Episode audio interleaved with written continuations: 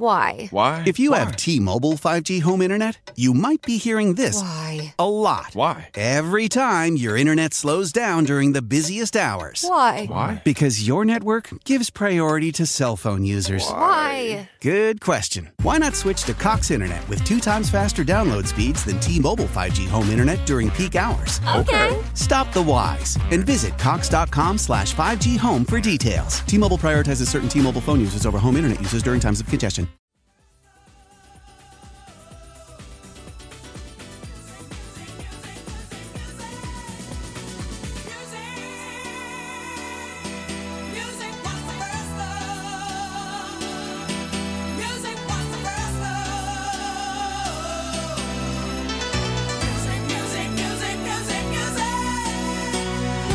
Ragazzi, per parlare in diretta con noi dovete fare lo 06 88 52 1814.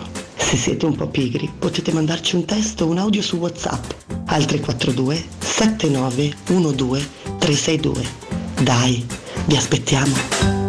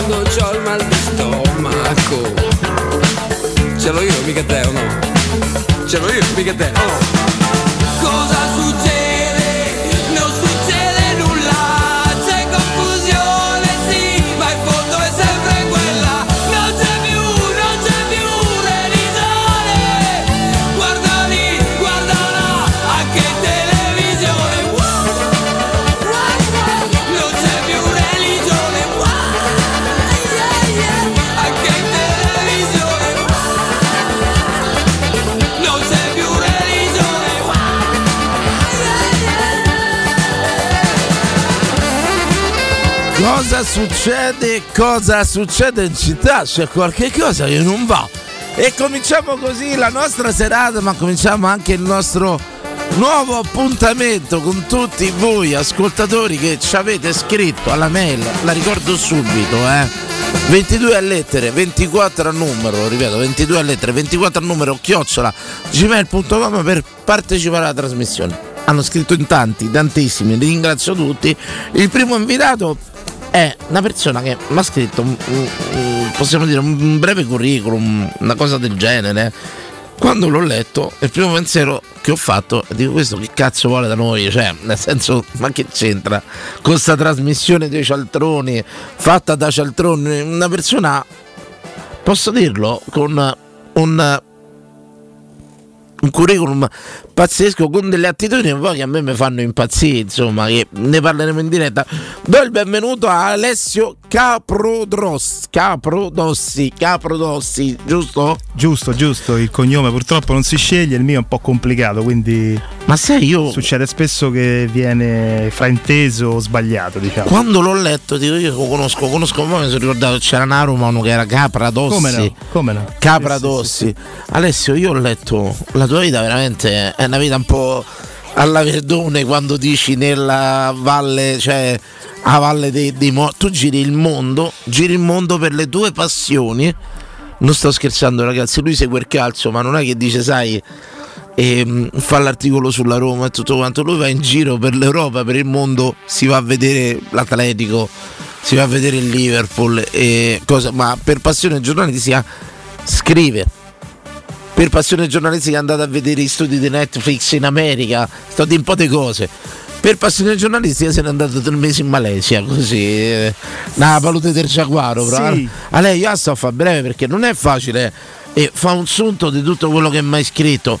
C'è una curiosità di base, Troppe ne mancano. Troppo- c'è una curiosità di base che oggettivamente eh, a un curioso come me eh, piace da morire. Insomma, te sei una persona estremamente curiosa e tutto quanto un giornalista, lo diciamo per, mm, per chi scrivi Alessio? Beh, dunque, io sono un giornalista freelance praticamente da sempre e attualmente eh, scrivo per Squire, Panorama, eh, scrivo per diverse Che stai aziende. a fare qua? Perché sei voluto venire qua? Ale? Cioè, che, Perché eh, io la sera faccio una cosa, eh, quando torno a casa di solito verso le 9, 9 e mezza, eccetera, no?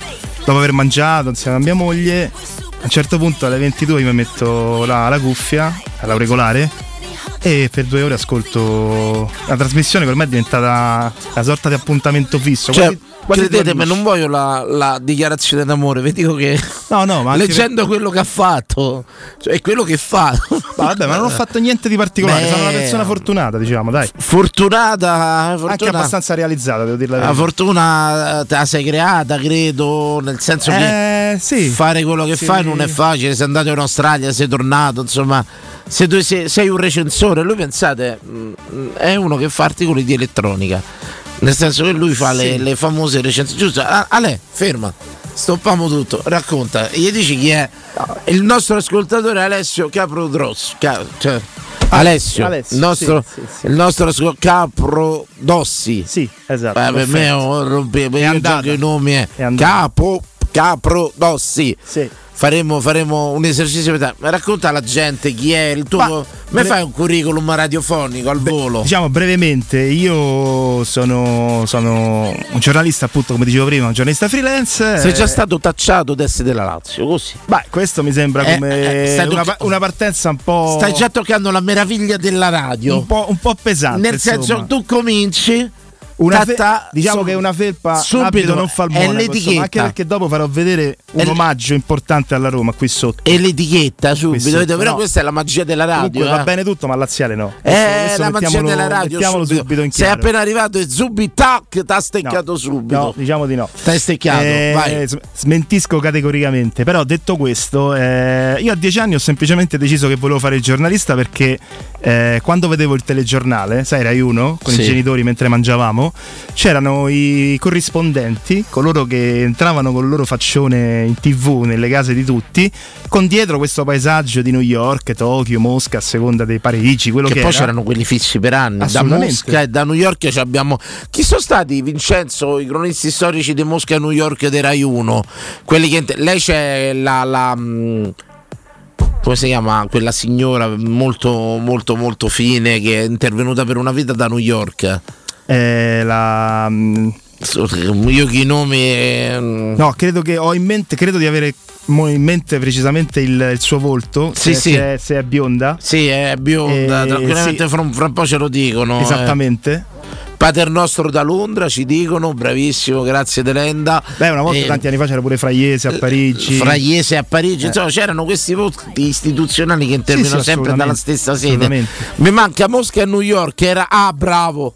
Demetrio Volcic, Ah, beh, che bravi, che bravi, Eh. grazie Abate Faria. Scusi, non gli ho risposto oggi, Abate. I mostri sacri. Chiedo via. Che, mi manca New York, mi manca New York. Chi era? Fraiese era da New York? No, No, io Fraiese era- Fraiese lo ricordo da, da- da Parigi. Francia. Da New York chi era l'inviato storico del TG1? Comunque sia, vedevi questi volti. Io vedevo Ah, questi volti e praticamente avevo capito questa cosa, cioè il fatto che loro raccontassero a tutta Italia in quel, in quel momento eh, quello che succedeva nel mondo, quindi loro sapevano per prima le cose. Certo. Quindi questa cosa era fantastica, il fatto che tu potevi sapere per prima le cose e poi avevi il compito e l'onore di raccontarle agli altri. Quindi ho detto, cioè, questo è il lavoro più Nell'epoca bello della, del mondo. della notizia non fai da te. È il lavoro più bello del mondo. Quindi sostanzialmente avevo deciso di fare questa strada e l'ho mantenuta anche perché credo di saper fare solo quello nella vita più o meno, eh, ammesso che lo sappia fare ovviamente.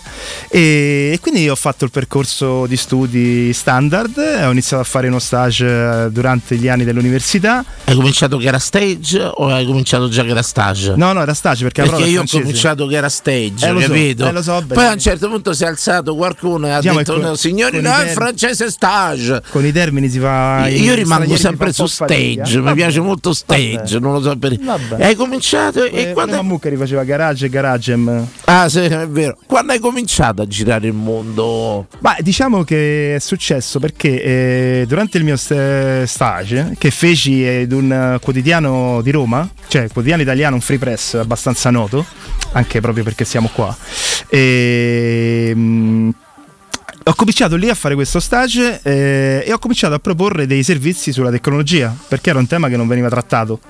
Quindi diciamo che quando ho finito lo stage ho preso il tesserino da pubblicista. C'è il nuovo televisore della Philips, lanciato Ah, tu sì, facevi una sorta carrellata di prodotti per dire oh sta succedendo questo. Il bimbi, il bimbi, il nuovissimo Anche, per dire. anche, come no? Anche- Perché tu sai che fra poco arriverà la domanda chi ti ha raccomandato o c'hai i soldi di Ma famiglia. guarda, no, sordi tutto proprio- quanto, no, cosa, proprio eh, zero. Sei uno che ha girato tantissimo. Tut- come Sì, se- come soldi- si fa a girare come hai fatto te? si fa che devi essere un po' intraprendente e devi essere un po' fortunato ovviamente e poi devi essere anche un po' sfacciato nel presentarti a- alle varie redazioni. Io i lavori li ho trovati così, eh, mandando curriculum, mandando soprattutto idee, più che curriculum, ecco, servono le idee. Io ovviamente ti parlo di situazioni in cui andavo a scrivere per siti più o meno eh, noti, ma anche me- meno noti, perché magari quello meno noto paga molto di più di quello noto. Quindi Ok, questa- è una ok. chiave che può essere utile per chi magari vuole fare questo tipo di percorso. Insomma, non sempre il nome di grido poi ti presenta eh, un'adeguata compenso, insomma, retribuzione, ecco, soprattutto in Italia. E, e quindi vai con, con le, devi lavorare di- di- con le tue idee, con la tua testa ogni giorno. Ma è tuttora il mio il lavoro che faccio questo. La mattina io propongo ai diversi miei capi, perché ho diversi appunto collaborazioni, una serie di, di idee su progetti, su pezzi singoli, su rubriche, quello che siano.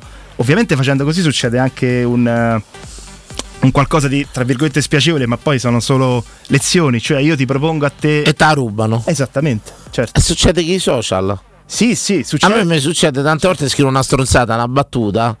E dopodiché me- la Sì, vedo sì. che è rimbalzata magari Sì, online. social è quasi scontato e perché tutto quanto. Infatti ho imparato, ho imparato a non scrivere è- quasi più niente. È istantaneo, eh, esatto, Anche sui pensieri. Guarda, lo sai, c'è un meccanismo un po' perverso. Se voglio bruciare un pensiero, che per dire io sono l'ultimo andare in onda, siccome non so, sono ultimo, ma non so meno stronzo degli altri, se li voglio bruciare, scrivo il pensiero. Così ho detto io. Chiaro, Pa! Preso. Mettetelo là, sta nero su bianco. Social canta, una volta era carta canta. Capito? Tanto io arrivo per ultimo, io gli brucio subito il pensiero là, boom, Certo. e gliela metto là. Un po' perversamente. Ho la tenera illusione di bruciarlo, logicamente non è che c'ho sto seguito da, da, da, da, da, da, da, sta- da spaccare i mass media. How powerful is Cox Internet? So powerful that one day, your daughter will be able to simulate a soccer match against some of the world's best players right from your backyard. Get gig speeds powered by fiber from Cox. It's internet built for tomorrow, today. Internet delivered through Cox's hybrid fiber coax network. Speeds vary and are not guaranteed. Cox terms and other restrictions apply. Però insomma nell'ambito nell'ambito romano, nell'ambito insomma delle radio romane, quando voglio bruciare, capito? Vado sul social e scrivo il mio pensiero Sai come fare. in maniera tale da bruciargli il pensiero, perché poi oh, calcola tu non ci sei dentro, ma qui c'è ancora la corsa che ha detto per primo, eh.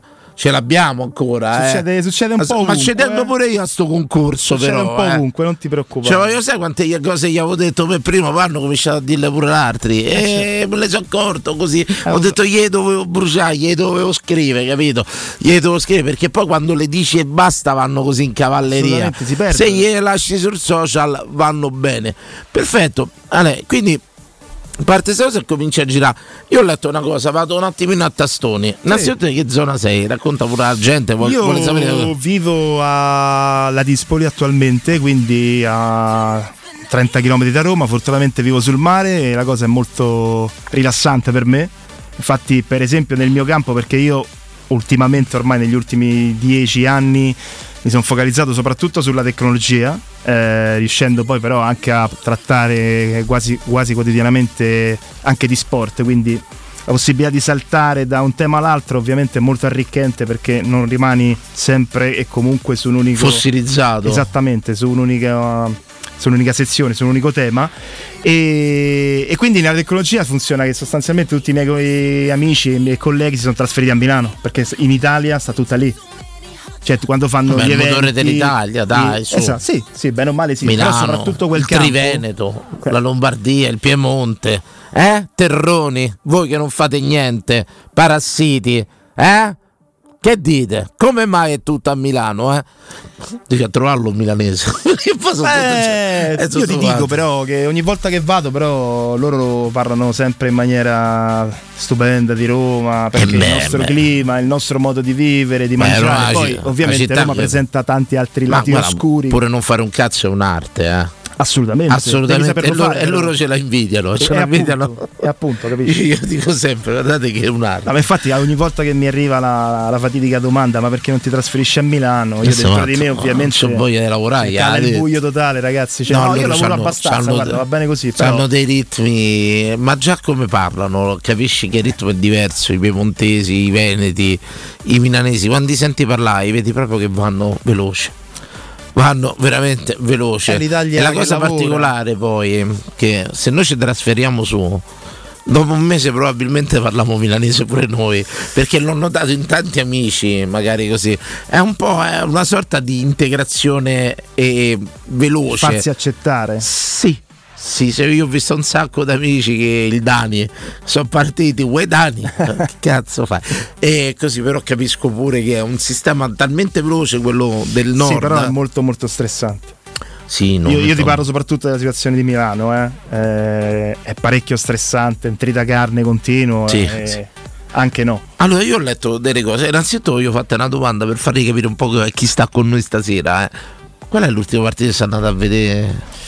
Allora l'ultima partita che ho visto eh, per lavoro Interporto Interport eh, a Milano. a Milano sì Poi sei e- stato a Madrid, mi hai raccontato? Inve- la, la settimana prima ero stato ero a Madrid però per vacanza in quel caso perché era il mio anniversario di matrimonio con, con mia moglie Eh, che famo? Non la portiamo a vedere una Eh, es- partita? no, la cosa bella, aspetta, aspetta, la cosa bella è che noi siamo partiti di mercoledì e io non avevo minimamente visto il calendario calcistico. Cascavi dal pero proprio. Esattamente, mentre prendiamo il trenino per arrivare a- da- dall'aeroporto per arrivare al- verso l'hotel, eh, faccio ma vediamo un attimino Che c'è, domani o sabato. che c'è per eh, Madrid? ci fermavamo fino a sabato. Vediamo magari domani sabato c'è qualcosa, sai, tra Real Atletico speriamo che qualcosa prendiamo. C'era io Vallecano, se no, Anche insomma, vole- voglio sì, dire, sì, eh. sì, sì, volendo. eh. Invece, invece che Real Atletico ho, ho pescato il Real contro Atletico. Il Perché- derby. Perché erano i quarti di finale del derby, che è ancora meglio. La Coppa del Re. La Coppa del Re, esatto, che è ancora meglio, sai perché? Rispetto a una partita di campionato. Perché la partita di campionato, probabilmente in casa Real, perché giocava il Real in casa al Bernabeu. L'Atletico viene per difendersi perché comunque sai prendi un punto in casa Real è Certo. buono. In Coppa del Re era quarti di finale, gara secca, quindi devi giocartela. Cioè non puoi stare 120 minuti, Com'è la 50 gestione dei dietro, tifosi? Nella- Com'è la gestione dei Ti faccio subito una domanda. Io non sono mai stato a un derby di Madrid. Ti faccio questa domanda. Che gli danno 20.000 biglietti a quelli dell'Atletico? Gli danno... Dell'Atletico nel caso specifico, Ecco, io avevo anche studiato la questione, avevo Eh. 450 biglietti. Ti dico il perché. È vergognoso. Assolutamente sì, ma ti dico il perché. Ovviamente messi al terzo anello. Logico, la piccionaia. ok, che poi si vede, si vede comunque Sì, ci sono stato, meno bene. ci sono stato, diciamo, Più però meno, insomma. proibitivo. Vabbè, se sei stato alla partita nostra, la vittoriosa, va No, no, no, no, no, peraltro penso. Ah, ok. E io guarda, sono andato a vedere il Barcellona, no, era, il Real Madrid, sono andato a vedere.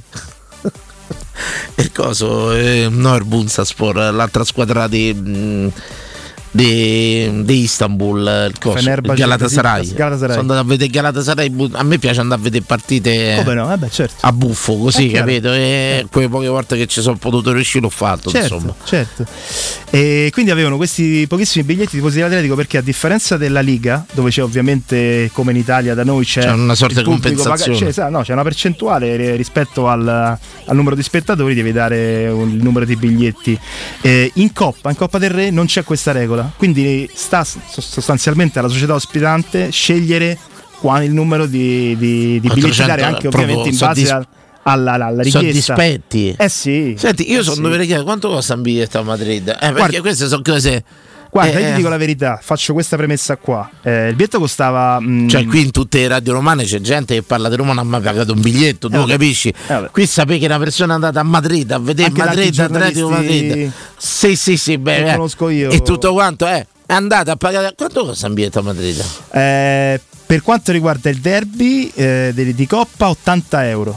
80 euro terzo anello. Madre. E per- ovviamente ce n'erano pochi disponibili. Ma era no, una delle due curve.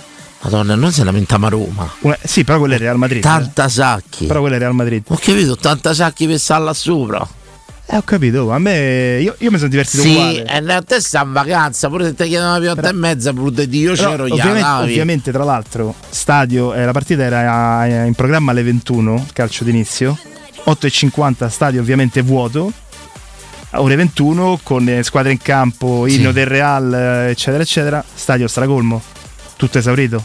Quindi sta cosa a me colpisce sempre. Noi succede andiamo tre ore prima così e tutto quanto. Cioè lì non vanno Hai tre ore prima per il calcio parcheggiare a inglese. Piazzale Clodio, diciamo. Hai seguito pure il calcio inglese? Calcio inglese un po' meno, devo dire Perché è verità. più difficile trovare biglietti, Eh però. sì, sì, però anche perché nel mio caso comunque vado meno in Inghilterra anche prima, al di là dopo della Brexit, eccetera. Allora, al ritorno parleremo con il nostro Alessio stasera, una cosa molto interessante perché lui è stato in America negli studi di Netflix, leggevo, poi leggevo che produzioni c'avevi su Netflix e tutto quanto. E, Sei stato Netflix, poi dove sei stato? eh, ne- negli Stati Uniti da, da Netflix, poi a Las Vegas, eh, sempre per lavoro, e al Venetian, che pure lì è una storia, un albergo allucinante, eccetera. E poi vi parlerò della sua amicizia personale Ah. con Luciano Spalletti. Signori, perché il nostro Alessio è vissuto anche in Russia un periodo e è diventato amico del, del tanto diciamo discusso Luciano Spalletti. Io lancio un sondaggio però nel frattempo, insieme a Alessio che mi ha fatto venire questo sondaggio. Qual è stato il vostro giornalista preferito? Io ce n'ho tanti da dire, quei giornalisti che quando li vedevi andare in diretta li aspettavi, erano rassicuranti e tra questi, tra questi c'è quella che interviene da New York che nel periodo del Covid interveniva Botteri, la Botteri, Eh, qua- quanto ci voleva di la Botteri, Vincenzo. Vincenzo è arrivato anche il nostro Sab- Sabatino, ciao Max Guerra e tutto la Botteri. Allora ritorniamo, vi chiedo qual è il vostro giornalista del cuore, quello che quando lo vedevate in televisione vi riempiva il cuore. Io ce n'ho più di uno, ma poi racconteremo tanto, tanto da Alessio, ci abbiamo tante domande, insomma, questo vagare per il mondo, questi studi Netflix, va a vivere anche in Russia, diventa amico di Spalletti, vince uno scudetto con Spalletti, e insomma, insomma ce n'è, ce n'è di curiosità sto ragazzo qua da raccontare, eh? che poi eh, Galeotta fu la Russia, da quello che abbiamo capito. Eh sì, ho sì, fatto sì, uno più uno, ho fatto. Sì, in realtà sai, È tornato col trofeo pure lui dalla Russia, si può dire in maniera molto ba- maschile, becera, insomma. sì, sì, tre punti. Tre punti secchi. Tre, punti trasferta, due fisso. Ecco, ma eh, una domanda, noi stiamo sempre a dire che donne e tutto quanto, e te faccio dopo e mi rispondi dopo. Ma è, è- è facile portare una russa in Italia? Mi rispondi dopo. Eh. Attenzione, ma ci sono passato pochi minuti fa per chiunque mi avesse visto dal nostro Ottavio a Re di Roma. Eh. Insegna gialla, rotonda, riconoscibilissima, piazza Re di Roma. Ottavio a Re di Roma propone polpette, panini tradizionali e gourmet, tutti i piatti della cucina romanesca in un panino. Pollo con peperoni, trippa, lingua e baccalà, avete capito bene? Cucinati all'istante e messi dentro un buon panino. Un pasto sano, completo, veloce e romano. Sentite qua, aperti dal lunedì al sabato da mezzogiorno a mezzanotte, pranzo, aperitivo e cena e dopo cena. Andateli a trovare al Civico 6 di Piazza Re di Roma. Insegna gialla, luminosa, Paninoteca Ottavio a Re di Roma, la paninoteca di Romani.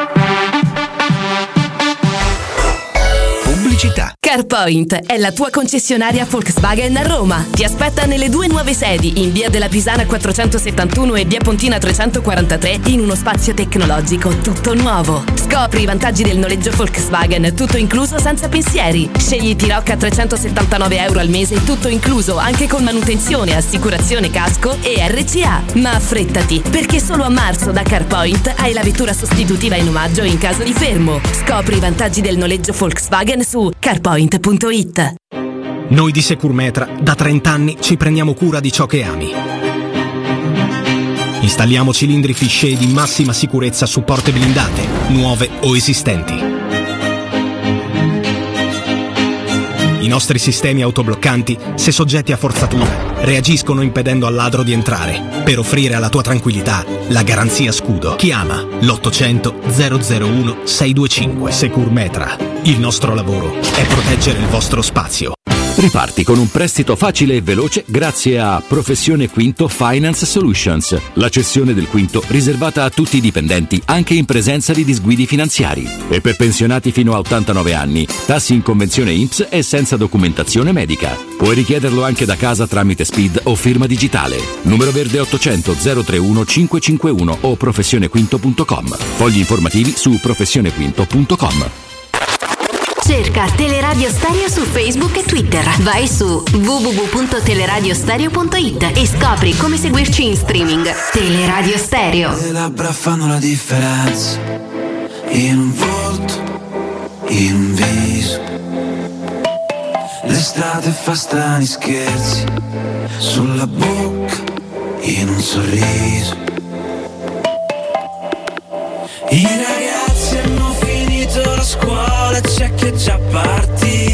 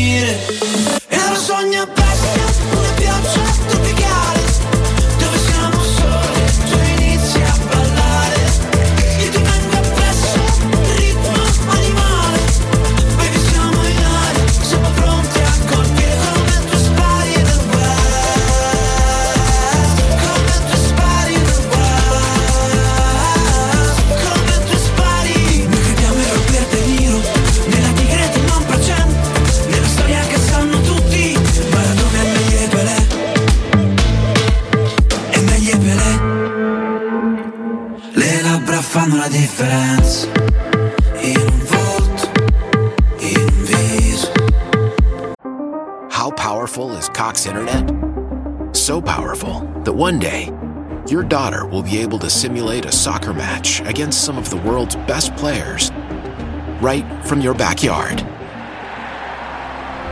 Get gig speeds powered by fiber from Cox. It's internet built for tomorrow, today. Internet delivered through Cox's hybrid fiber coax network. Speeds vary and are not guaranteed. Cox terms and other restrictions apply. Why? Why? If you have T-Mobile 5G home internet, you might be hearing this Why? a lot. Why? Every time your internet slows down during the busiest hours. Why? Why? Because your network gives priority to cell phone users. Why? Good question. Why not switch to Cox Internet with two times faster download speeds than T-Mobile 5G home internet during peak hours? Okay. Stop the whys and visit cox.com slash 5G home for details. T-Mobile prioritizes certain T-Mobile phone users over home internet users during times of congestion.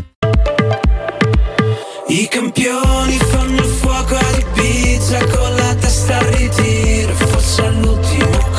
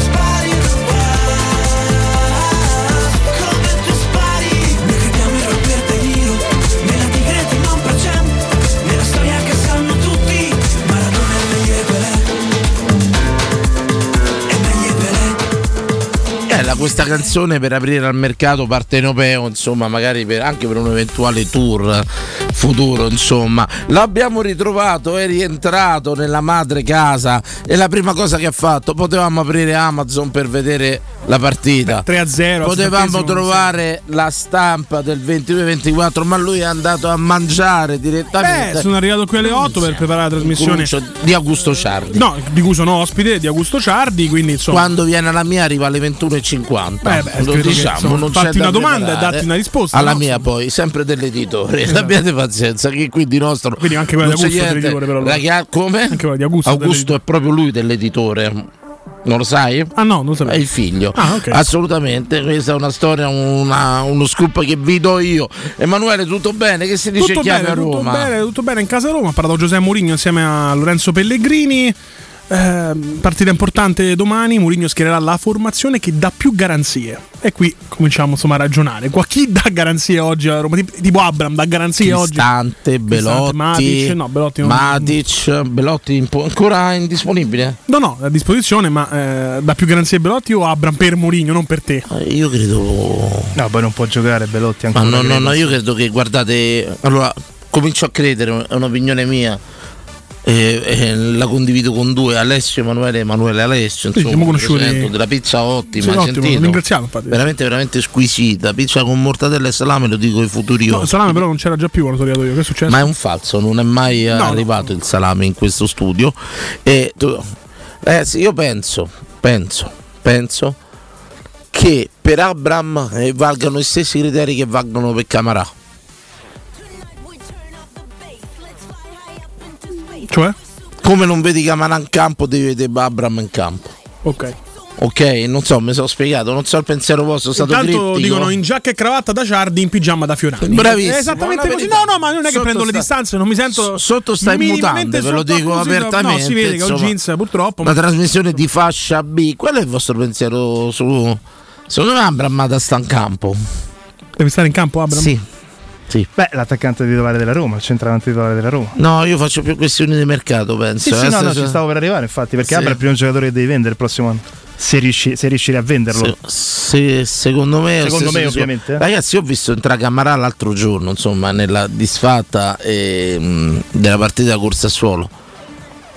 Perché non gioca quel ragazzo? Perché non può giocare Eh, credo Roma? sempre per la questione presenze. Ecco. Un giorno non ci sono, un giorno ci sono, ma Ci credo siamo- che ci siano. Ci siamo risposti, insomma, Sì. ci siamo Ma pure, tutti per- uguali. ma pure perché se il prossimo anno torna all'Olympiacos E comincio- Cioè, giochi con que- cioè, investi su quelli No, che, no, che dovresti. La domanda, vedendo che- insomma che tante volte rimangono. lanciati i giovani ragazzi da Irovic a Napoli, Bove e tutto quanto, ti chiedi perché non possa giocare a Camera che eh, insomma io vedo in partita sempre, vedo uno che corre, però credo che questo la mia spiegazione personalissima per Abram insomma sia la stessa che do per Ho Cammarà. sentito prima di entrare in studio, Sì. prima della pausa, che la domanda è il vostro giornalista preferito. Io Sì, avrei le dirette, Danilo, che sono già in attesa perché qualcuno dirà Sabatino, immagino. Quindi, prego. Credo che sia già arrivato, ma l'ho tagliato. Come sì. come l'hai Ma sai tagliato? quelle voci, quelle voci, quelle immagini rassicuranti? E ti dico che tu potresti entrare nel gota di Eh, queste immagini proprio. rassicuranti. Nel No, posso tu entrare. così grande, Sì. Così forte, Sì. con questa faccia però da bravo ragazzo, rassicurato. Cioè io se fossi una donna mi daresti tanta tanta sicurezza, me lo dico. Beh. Mi sentirei protetto tra le tue braccia, per non parlare anche di questo ragazzo, di questi due occhi azzurri, stentori, questo brizzolato che sa di tanto vissuto, eh, di tigre della Malesia. Pronto? Bello, assunzao, popoporo. Bene. Comunque la giornalista pure newyorkese Maria, Maria Luisa Hopkins, pure lei, no? Maria Luisa Hawkins. A come no? Ah, io la vedo sempre, Rai, eh. No, no, parlavamo vecchi, parlavamo di volti storici, scusami, eh, Jeff, Ah, parlavamo la di volti. La sapevo pure io. Eh sì, la Botteri, ma nessuno si è ricordato, chiedo aiuto anche a te Emanuele, il cronista storico da New York, l'inviato storico da New York. Allora, eh, a Mosca era Jacovic, là, come si chiamava? Era Augias, era. Augias. Forse era Augias. Perché poi da Londra c'era quell'altro, quello Ciofferino insieme. ieri ha lasciato un discorso in ballo molto interessante, il Eh, sapore della carne umana. Senta ma a me, io sai perché ti dico questo, per cose sapute. È successo che è cascato l'aereo su qua montagna, guarda Sì. il film in mezzo Cile. all'acqua, Cile, Cile, sopravvissuti, bellissimo Eh, film. eh, bravo. Era in Cile, in Cile, bellissimo uno, film. de- uno dei tanti loro hanno perché si sono salvati alcuni, no? S- E sì. hanno testimoniato che la carne umana è la più buona. Ecco qua, vedi, vedi, film pure non c'era, era una storia. non c'era questo Se tu approfondimento. a internet fai la domanda su internet. Prego, prego, Alessio, prego. No, è vero, questo che sta dicendo è vero perché nella- in quella tragedia che Sì, è successa sulle, perché sulle la Ande, è la più buona? Beh, lascio parola. No, no, no, un po' più spiegare. vo- vai, vai, No, Ale, dicevo che vai. è, ve- è vero perché comunque perché la buona la è stato riportato umana? appunto che le persone che sono riuscite a sopravvivere hanno detto che si erano ovviamente anche per, per ovvi motivi Certo. eh, si erano nutrite con eh, carne umana Ma voi non sapete la solo, anche beffa là? liquidi ovviamente Loro avevano una baita a pochi chilometri di distanza, solo che sbagliarono orientamento.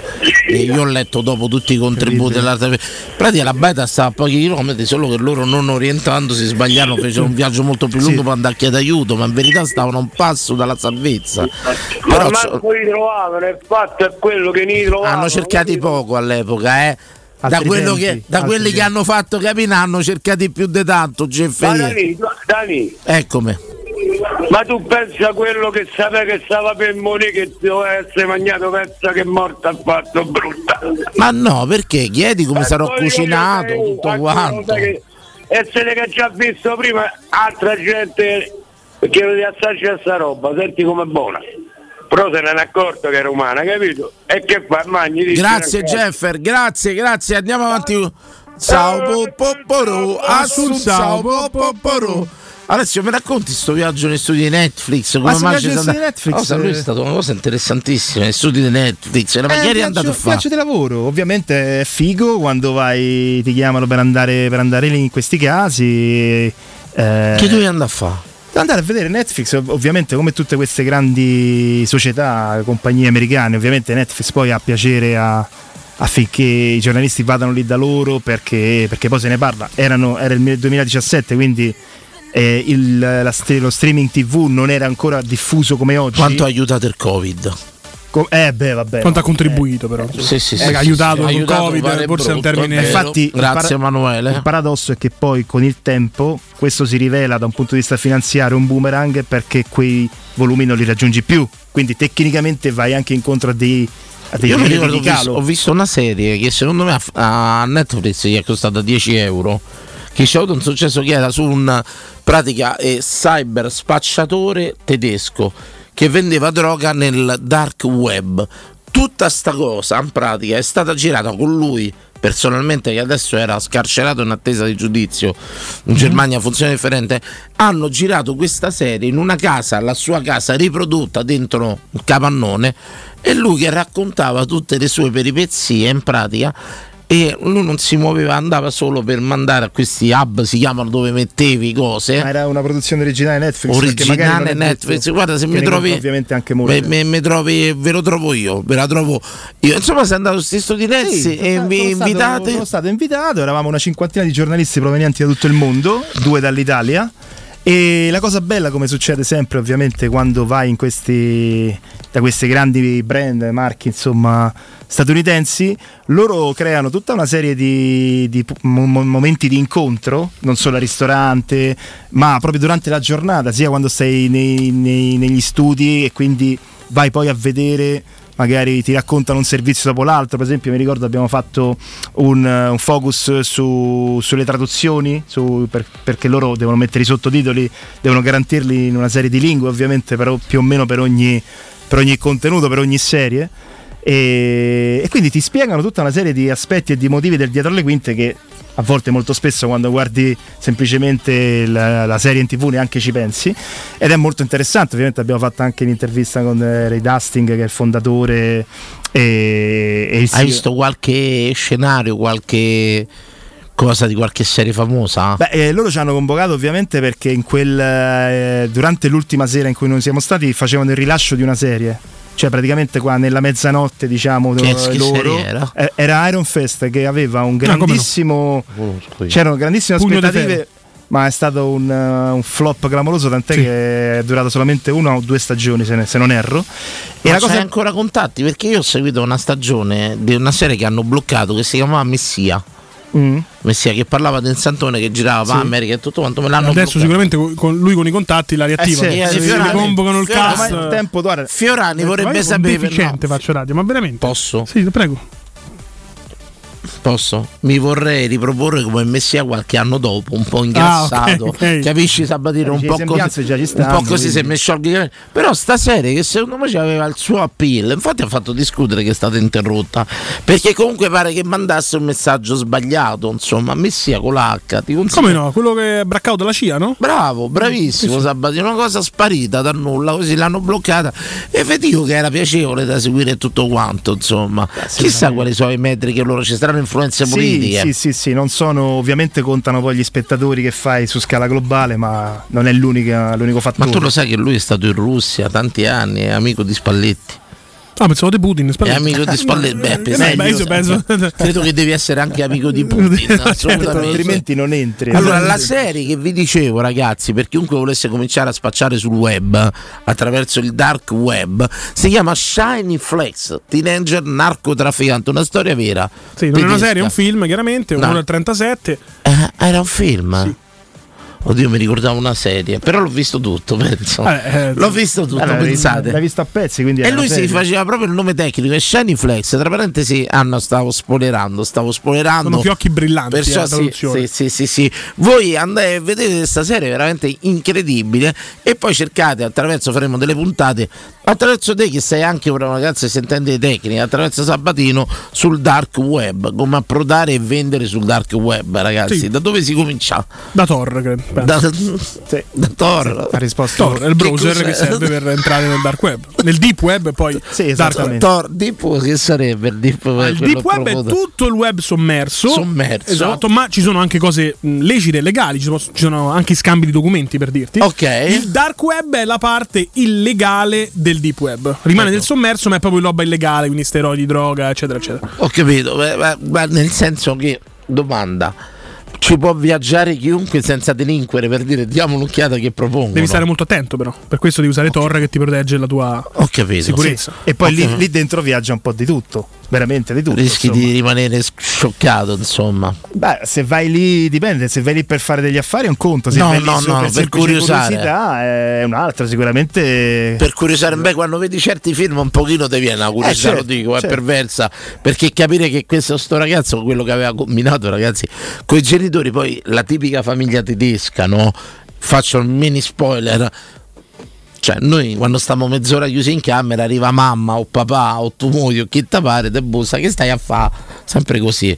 Questo in pratica stava dentro la sua stanza e non usciva per 3-4 giorni, noi gli diceva, cioè, eh, eh, alla fine credo che non sia un grosso spoiler. Lui combina una cosa colossale. I genitori non si erano accorti di niente. La polizia li scagiona perché si rende conto proprio che non c'era un minimo di controllo sul figlio. Ma perché il figlio non faceva niente per farsi controllare. Questo stava buono, stava in camera sua e nessuno apriva la camera sua. Andatela a vedere. Succede molto spesso anche, soprattutto in Giappone, quando si- i ragazzi si chiudono per giorni e giorni, per esempio, a, a giocare alle console, eccetera. Quindi Anche la sindrome, no? I, ce- I Kimori, eh, sì, sì, come si esattamente, chiama? esattamente. Hanno aperto anche delle cliniche per curare queste. I Kikomori. I Kikomori. Eh, delle cliniche per curare queste- questa deriva perché diventa complicata, insomma. Quindi, però, magari sai, in Giappone è abbastanza normale. Qui in Europa ancora non, non così Cioè, chiudersi. possiamo dire, noi per secacce facciamo una fatica tremenda. co- subito dopo tre minuti di bagno, ecci! Di qua, di là, insomma, a trovare. Insomma. Che hai fatto? Sapessi No, niente, no, stavo pensando al deep web adesso. Web, Ah. I miei scorsi. Sono stato un ottimo frequentatore del deep web. Hai frequentato il deep Sì, web? come no, come no. Poi anche delle web? transazioni sono difficili da fare, eh, perché a parte ci sono gli scammers, quelli che ti fanno le truffe, ma c'è anche una persona che tu puoi affidare il denaro in attesa di ricevere la merce, che si chiama escroll. Cioè tu fai diciamo l'intermediario, io, lui Chiaro, mi deve dare chiaro, una cosa a chiaro. me, io do i soldi a te Tu finché la dichiari roba... che ti è arrivata, però scusa, tu potresti pure dichiarare che non ti è arrivata sta scroll. Eh beh, poi insomma lì. È sempre un gioco delle parti. Dici no, a me non mi è mai arrivata, all'estero non gli mandi i soldi.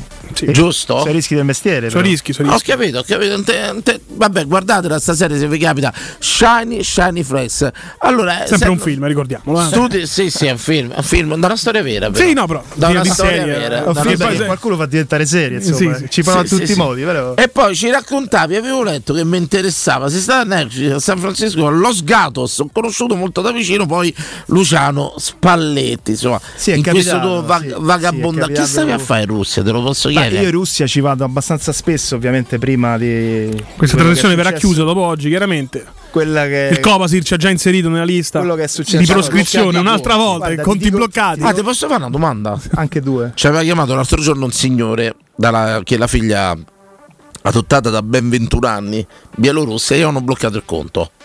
A tua moglie gli hanno bloccato? Ha bloccate, cioè non, è che non sono bloccati tecnicamente perché lei li ha in Italia e li ha in Russia, ok? Ovviamente non può fare operazioni come faceva prima. Ah, tu hai una moglie russa? Sì, mia grande- moglie è russa, sì, abbiamo dimenticato di, di dire È una grande democrazia, ragione. sì, no, l'avevamo fatto capire. E sì, ovviamente non può utilizzare spostare Cioè, soldi. se vuoi da mandare i soldi a mamma e papà in Russia per Ma non dire. può pagare neanche le bollette della casa, per esempio. Banalmente parlando. Eh, ma questo è tutto normale, mi sembra evidente, è una bellissima repubblica, grande una democrazia. democrazia, insomma. Una democrazia europea. Io proprio tre anni che te lo dico che non, che Sì, non, sì, era, sì, non era- non era più così. No. No, io vorrei Sì, che sì, tu te ne do atto, Ah, ok. te ne do atto pubblicamente che c'avevi conto e che eri subito, da subito a favore di Putin. Lo Però, sei beh, sempre questo insomma L'importante è schierarsi. Lo sei sempre stato. E, e- mi devo dissociare. cioè, lei, se non, eh, lei non può mandare. eh, No, tecnicamente no, ovviamente, perché i conti in Russia sono, sono bloccati, insomma, quindi no- no- no- no- no- non può fare Cioè, se nulla. c'è un parente che ha un'urgenza, dei soldi, servono i soldi per un'operazione. Sta pora cresta noi cioè, troviamo il modo per mandarglieli. Esatto, sì. sì, si trova in qualche modo. Però fa- si- tecnicamente si- se ma io si vedessi fare il bonifico rapido So- non... No, no, si perde anche i tempi, insomma, proprio perché devi, per trovare soluzioni alternative. Che usi il MoneyGram? Che usi? Anche No, sì. il pullman quello che i russi che vanno No, col no, pullman. no, a il MoneyGram casa, però ti danno i contanti. Dentro la valigia. Ma poi tra l'altro, cioè, tutto questo si riflette sotto ogni punto di vista, perché cioè, ovviamente come sai non puoi neanche volare da Roma a San Pietroburgo come facevo quando dovevo andare. Perché? Eh, perché non ci stanno i voli.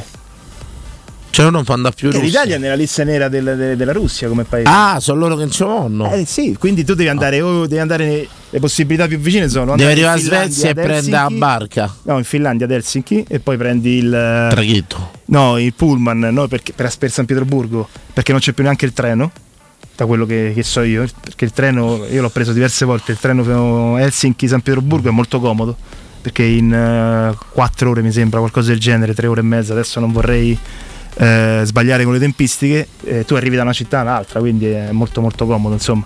Però devi far così oppure devi andare, eh, una possibilità che utilizzano molte ragazze russe, perlomeno le amiche che conosco, fanno Roma-Istanbul e poi fanno Istanbul-Mosca o San Pietroburgo. Perché Istanbul andare, è ancora Perché la accettata? Turchia è ovviamente un paese amico della Russia, quindi non c'è nessun È problema. ancora i due accettata. Incredibile. Quindi tu vai in Russia per lavoro. No, io vado in Russia eh, spesso, vado, andavo, accompagno mia moglie perché, anche perché il lavoro me lo permette, perché posso lavorare sostanzialmente da, da- da qualsiasi posto. Spalletti come l'hai conosciuto in quel periodo? Ho conosciuto perché quando stavo lì, lui allenava lo Zenit di San Pietroburgo, ovviamente, e io ho chiesto alla società di poter fare un'intervista. Eh, quindi loro sono stati molto ben, ben contenti di ricevermi perché comunque non capita spessissimo di ricevere per loro un giornalista internazionale, eh, cioè comunque non russo. E, e quindi mi hanno dato la possibilità di assistere a diverse partite, anche di Coppa dei Campioni, eh, a diverse anche ehm, eh, eh, diversi interventi che ha fatto Ah, Luciano. Io ti posso fare una domanda perché lui è il maestro Sì. di queste cose. Però te la devo chiedere a te e tu mi devi aiutare a fare sta cosa. A fare la domanda, sì, ti aiuto. Aiutami. In italiano, no? Se io vado in Russia Vediamo.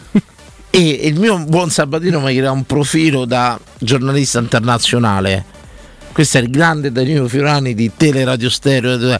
Cioè, io posso fare lo stesso percorso tuo, tacciandomi. Eh, ho capito, poi le pezze d'appoggio devi dimostrare chi sei. O devi dimostrare, ma te lo chiedono chi sei. Beh, certo. Eh, beh, chiaro. In Russia, secondo me, non ti chiedono cioè, chi io sei. facevo intervista per chi? Comunque ti- è- è come quando fai. Io gli dico per Teleradio Stereo. Eh, ho capito, poi, Mainstream Italian, sì. big. Eh, poi bisogna, bisogna dimostrarlo, insomma. non- magari... Cioè, secondo te, quando vai a questi paesi lontani, puoi imboccare in un canale. Vi ricordate quello che faceva Nicola Schegge? È entrato in tribuna a Milano. No, non era, era però calabrese. Era calabrese. Faceva finta di essere. Nicolas Cage. Pensa io che Non vado, che vado in. Russia e mi presento come che ve posso dire noto giornalista italiano. Vabbè, ma tu la pezza appoggio A ce l'hai, se vai lì e dici spiega la radio è importante, controllano su internet, lo trovano, Cioè, trovano la faccia tua. Se non cliccano sui Però podcast la che- fanno fare l'intervista. che Certo, il- si ascoltano, è chiaro che no. Quello però- che è il bug che mi ha fatto pensare che loro sono molto felici perché dice là non è che capita spesso il giornalista Sì, felici internazionale. sì, però fessi magari no. Eh, dici, capito? Questo No, mi no, chiedevo. quello no. Cioè, non so, magari in altri paesi può succedere, adesso non ho contezza, quindi non mi permetto di Cioè, ci però- ricordiamo- Dani, tu dai retta troppo alla narrazione No, occidentale che, eh, che i russi sono sciocchini. Non sono sciocchini. russi. quel ragazzo alla finale di Coppa Campioni con Real Madrid che si era fatto giacca e cravatta al tesserino da solo? Lui è arrivato a alzare la coppa. Ma ricordate questa storia? Sì, sì, sì. Ho fatto sta domanda apposta. Se mai ritrovi Sabatia la storia di quel ragazzo, mi ricordo che era un giornalista ok. Questo si presentò in giacca e cravatta con uno pseudo tesserino del Real Madrid. Real Madrid vinse la Coppa Campioni. Questo si è, si è trovato vicino alla squadra e ha alzata la Coppa Campione di pure campioni. lui. Cioè, capisci? E io mi immagino in Russia Ah. che mi presento di tutto petto con un cartellino Italian. Da, da, da, da. Questi Ah, però- capirai, mi ritrovo con loro i carchi là a fare la serata. Però non- cioè, detto così sembra tipo gli anni 80 di Toto, Cugno che bravo, arriva bravo, e bravo. l'italiano vero e tutti che cantano cioè ovviamente loro fanno le loro ricerche eccetera io sono arri- cioè, ero arrivato avevo anche una lettera di, Di presentazione. di presentazione con se- stampata del mio quotidiano Ecco. Quindi- Cioè, io me la faccio scrivere innanzitutto dal maestro Petrucci. Eh, voglio vabbè, dire, arrivo. carità, certo. Però metti che ti dai uno pseudonome di uno famoso. Che ti dai- tu somigli molto a Maurizio Pistocchi. Anche nel lessico, secondo me, nelle momenze somiglia a Maurizio Pistocchi. Vai alla Russia e gli dici: Io sono Maurizio Pistocchi. Per me passavi, passavi facile. sono passato dicendo chi ero veramente quindi non vedo Sì, il problema no, di- vabbè, di sai, siamo- Viola siamo insomma. italiani, siamo italiani semplici, No, capito? Arrivo io là, mi presento Diego Batantuono, famoso attore italiano. ti fa scendere Violenza, mio. E io in bocca di- Quindi vabbè, entri nell'entourage dello Zenit. Sì, ovviamente lì, eh, ripeto, mi hanno fatto assistere a delle partite di Coppa Campioni, era lo- il vecchio stadio... L'hai trovata la cosa? Era il vecchio stadio Pietrowski perché poi loro per i mondiali del 2018 hanno inaugurato un nuovo stadio molto molto bello ovviamente e molto più grande e quindi ho visto partite, ho partecipato alle conferenze stampa di, di Spalletti che infatti quando ha sentito che ho fatto una domanda in italiano, cosa lì eh, inusuale, Certo. è lui che devo dire la verità alla fine della conferenza stampa è venuto da me e, e, insomma ha chiesto chi ero, che, che facevo lì eccetera eccetera. Siccome io appunto ero lì a casa di mia moglie quindi stavo per un periodo di tempo Certo. abbastanza lungo e lui mi ha invitato, ha detto ok ci risentiamo eccetera eccetera. Io lì per lì pensavo che fosse solamente un gesto di galante come per dire ok insomma Certo. ho trattato bene, finisce lì. Poi invece in realtà mi ha invitato i giorni seguenti al campo di allenamento dello Zenit. Infatti in quel giorno fece l'intervista a Domenico Criscito che giocava, Sì, giocava al tempo con, eh, con la squadra russa e c'erano tanti altri bei giocatori insomma a quel periodo. E, c'era anche Anzardi con cui parlai che poi è venuto in Italia. C'era pure. Witzel forse? Sì, sì, c'era pure Witzel, c'era Danny che era molto molto Witzel forte. pure. C'era Hulk. Come la Hulk? eh, eh, che prendeva una barca di soldi clamorosa per giocare lì, proprio assurde. E, e quindi niente, eh, sono stato a pranzo con lui di- nella, nella loro, nel loro Così campo di eclatti- allenamento. eclettico come dicono, è un personaggio, È un personaggio molto particolare. È un personaggio molto, molto genuino e quello che gli passa per la testa dice. Ma vedi, a me mi dà sempre invece mi ha dato sempre l'impressione contraria di essere costruito lui. Che sta molto. Vedi com'è la C'è, cosa. c'è- c'è da dire una cosa, però, è che un conto è che tu sei in conferenza stampa di fronte a una selva di microfoni e ok. Magari, soprattutto poi adesso con l'esperienza. Un po' in Italia, un po' in Italia. Pensa dieci volte prima di parlare, ok. Quando sei lì che stai mangiando, stai diciamo in tranquillità, dopo che comunque era tipo la terza volta che ci vedevamo, eccetera, eh, andava a ruota libera, cioè proprio tranquillo. E mi ha detto un po' di robe, insomma. Di... Che adesso ci dirà, Un logicamente. tutto, che adesso ci dirà dopo la. non prossima... saremmo una radio romana se non dicessimo qualcosa su Totti. voglio dire, Assolutamente, assolutamente, tutta la verità, tutta, Tutta- la verità, solo tutta la verità. su Totti, signori, e potremmo rovinarvi la serata con le dichiarazioni del nostro Alessio Caprodro Caprodros. Vabbè. Caprodros. Uh, È solo lui che c'ha Un- dei problemi. Una R di troppo, no, no. A scuola pure no. era così, eh, spero, professori. Erano arrivati anche a chiamare Vai Ca- Alessio? Capirossi, quindi va bene. Come ti tranquillo. Cap- Capro- Caprodossi. Caprodossi. Così, bravo. Da, da adesso in poi te ne prendi te. C'era anche il giocatore della Roma che era. Caprodossi. Insomma, ci racconterà adesso al ritorno dalla pubblicità il nostro Alessio di questa esperienza russa con Spalletti a grosse grosse rivelazioni insomma un boom stavolta. Ve la diamo in esclusiva e abbiamo fatto filmare la liberatoria che come al solito non avevi fatto l'avevo Ma chiesto non, non lo devo fare, però Danilo, tu ti sfugge una cosa, qua dentro ci sono dei comparti, ma il reparto legale ti danno l'idea che posso fare tutto io. Gigno faceva tutto. Beh, Eh, allora- questo, insomma così bei tempi bei tempi. Cioè andiamo in pubblicità torniamo tra poco.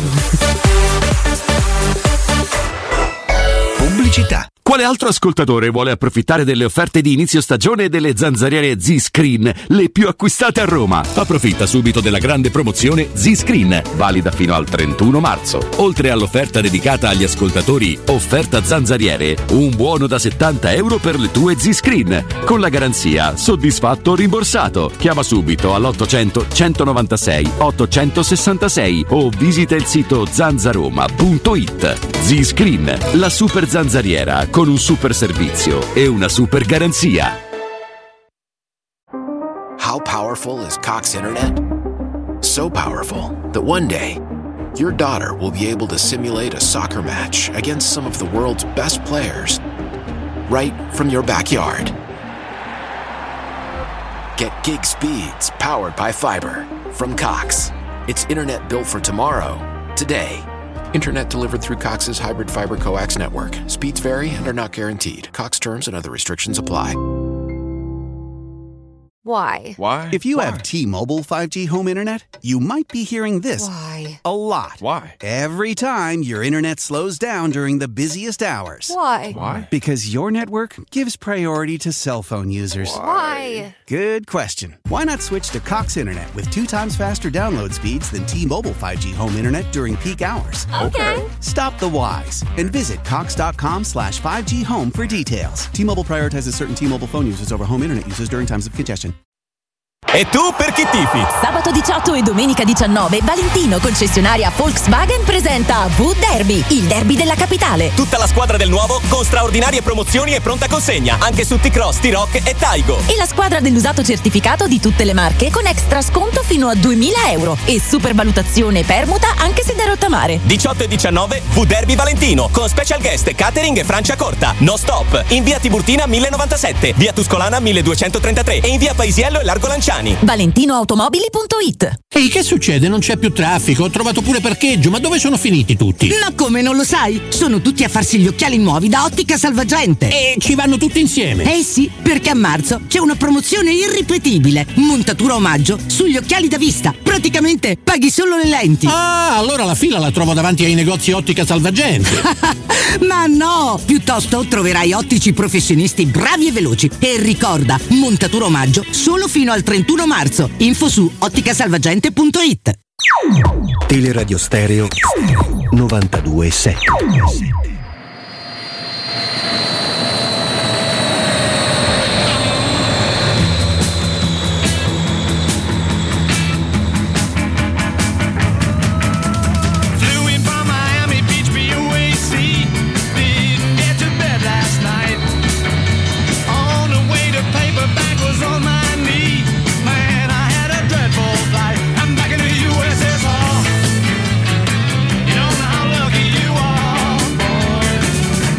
in the USSR.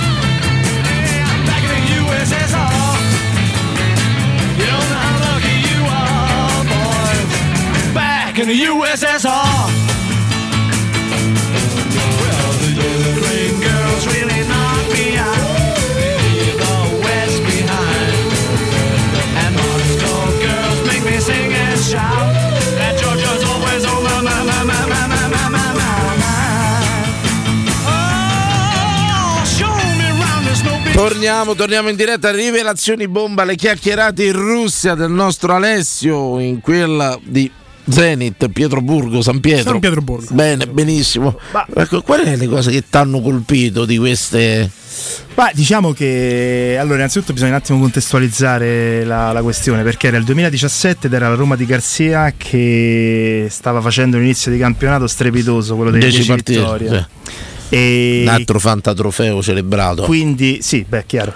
Quindi diciamo che lui, ehm, Spalletti, era molto tranquillo nel parlare della Roma eh, off the records, mentre invece quando diciamo chiedevo di fare qualcosa di un po' più ufficiale eh, non, eh, non voleva, insomma, era restio a voler eh, esporsi perché insomma non lo riteneva opportuno perché non voleva guastare il clima che allora era ovviamente molto, molto buono, molto entusiasta insomma. Eh, detto questo, eh, io ti dico una cosa che mi, mi mi aveva anche colpito molto all'epoca. Alla fine, nell'ultima serata che abbiamo fatto una cena in un ristorante, eccetera, con le rispettive famiglie. E ripeto, nel 2017, quindi lui stava allo Zenit, quindi cioè, cioè, non, c'era, non, c'è sta- non c'era stato l'Inter, non c'era stata la Roma seconda, esatto, quindi tutto il resto è Napoli, eccetera. Ma lui era veramente tifoso della Roma. Lui era veramente tifoso. Cioè, lui a un certo punto ha cominciato a cantare Roma, Roma, Roma da solo, senza motivo. E, e cioè, però tu lo vedi che lo face- la- l'aveva fatto non per sviare una domanda, per coglionarmi o cose simili, capito? Stavamo nel mentre di, di parlare di queste cose, a un certo punto ha preso attaccato a cantarla. E la cosa che mi disse, perché ovviamente io ho fatto un po' di domande, perché tra in quel periodo si, si- si- si chiacchierava molto della possibilità che lui andasse al Milan nel- per il post Allegri. Quindi diciamo che il disegno era, concludeva l'esperienza russa con lo Zenit con eh, qualche trofeo in più, cosa che poi non è arrivata in realtà, aveva vinto gli anni precedenti ma non l'ultimo, e poi appunto andasse a Milano, sponda Milan, perché il Milan a quell'epoca insomma era sempre un, un buon Milan ancora, un Milan importante, e quindi la carriera come dire saliva di livello, no?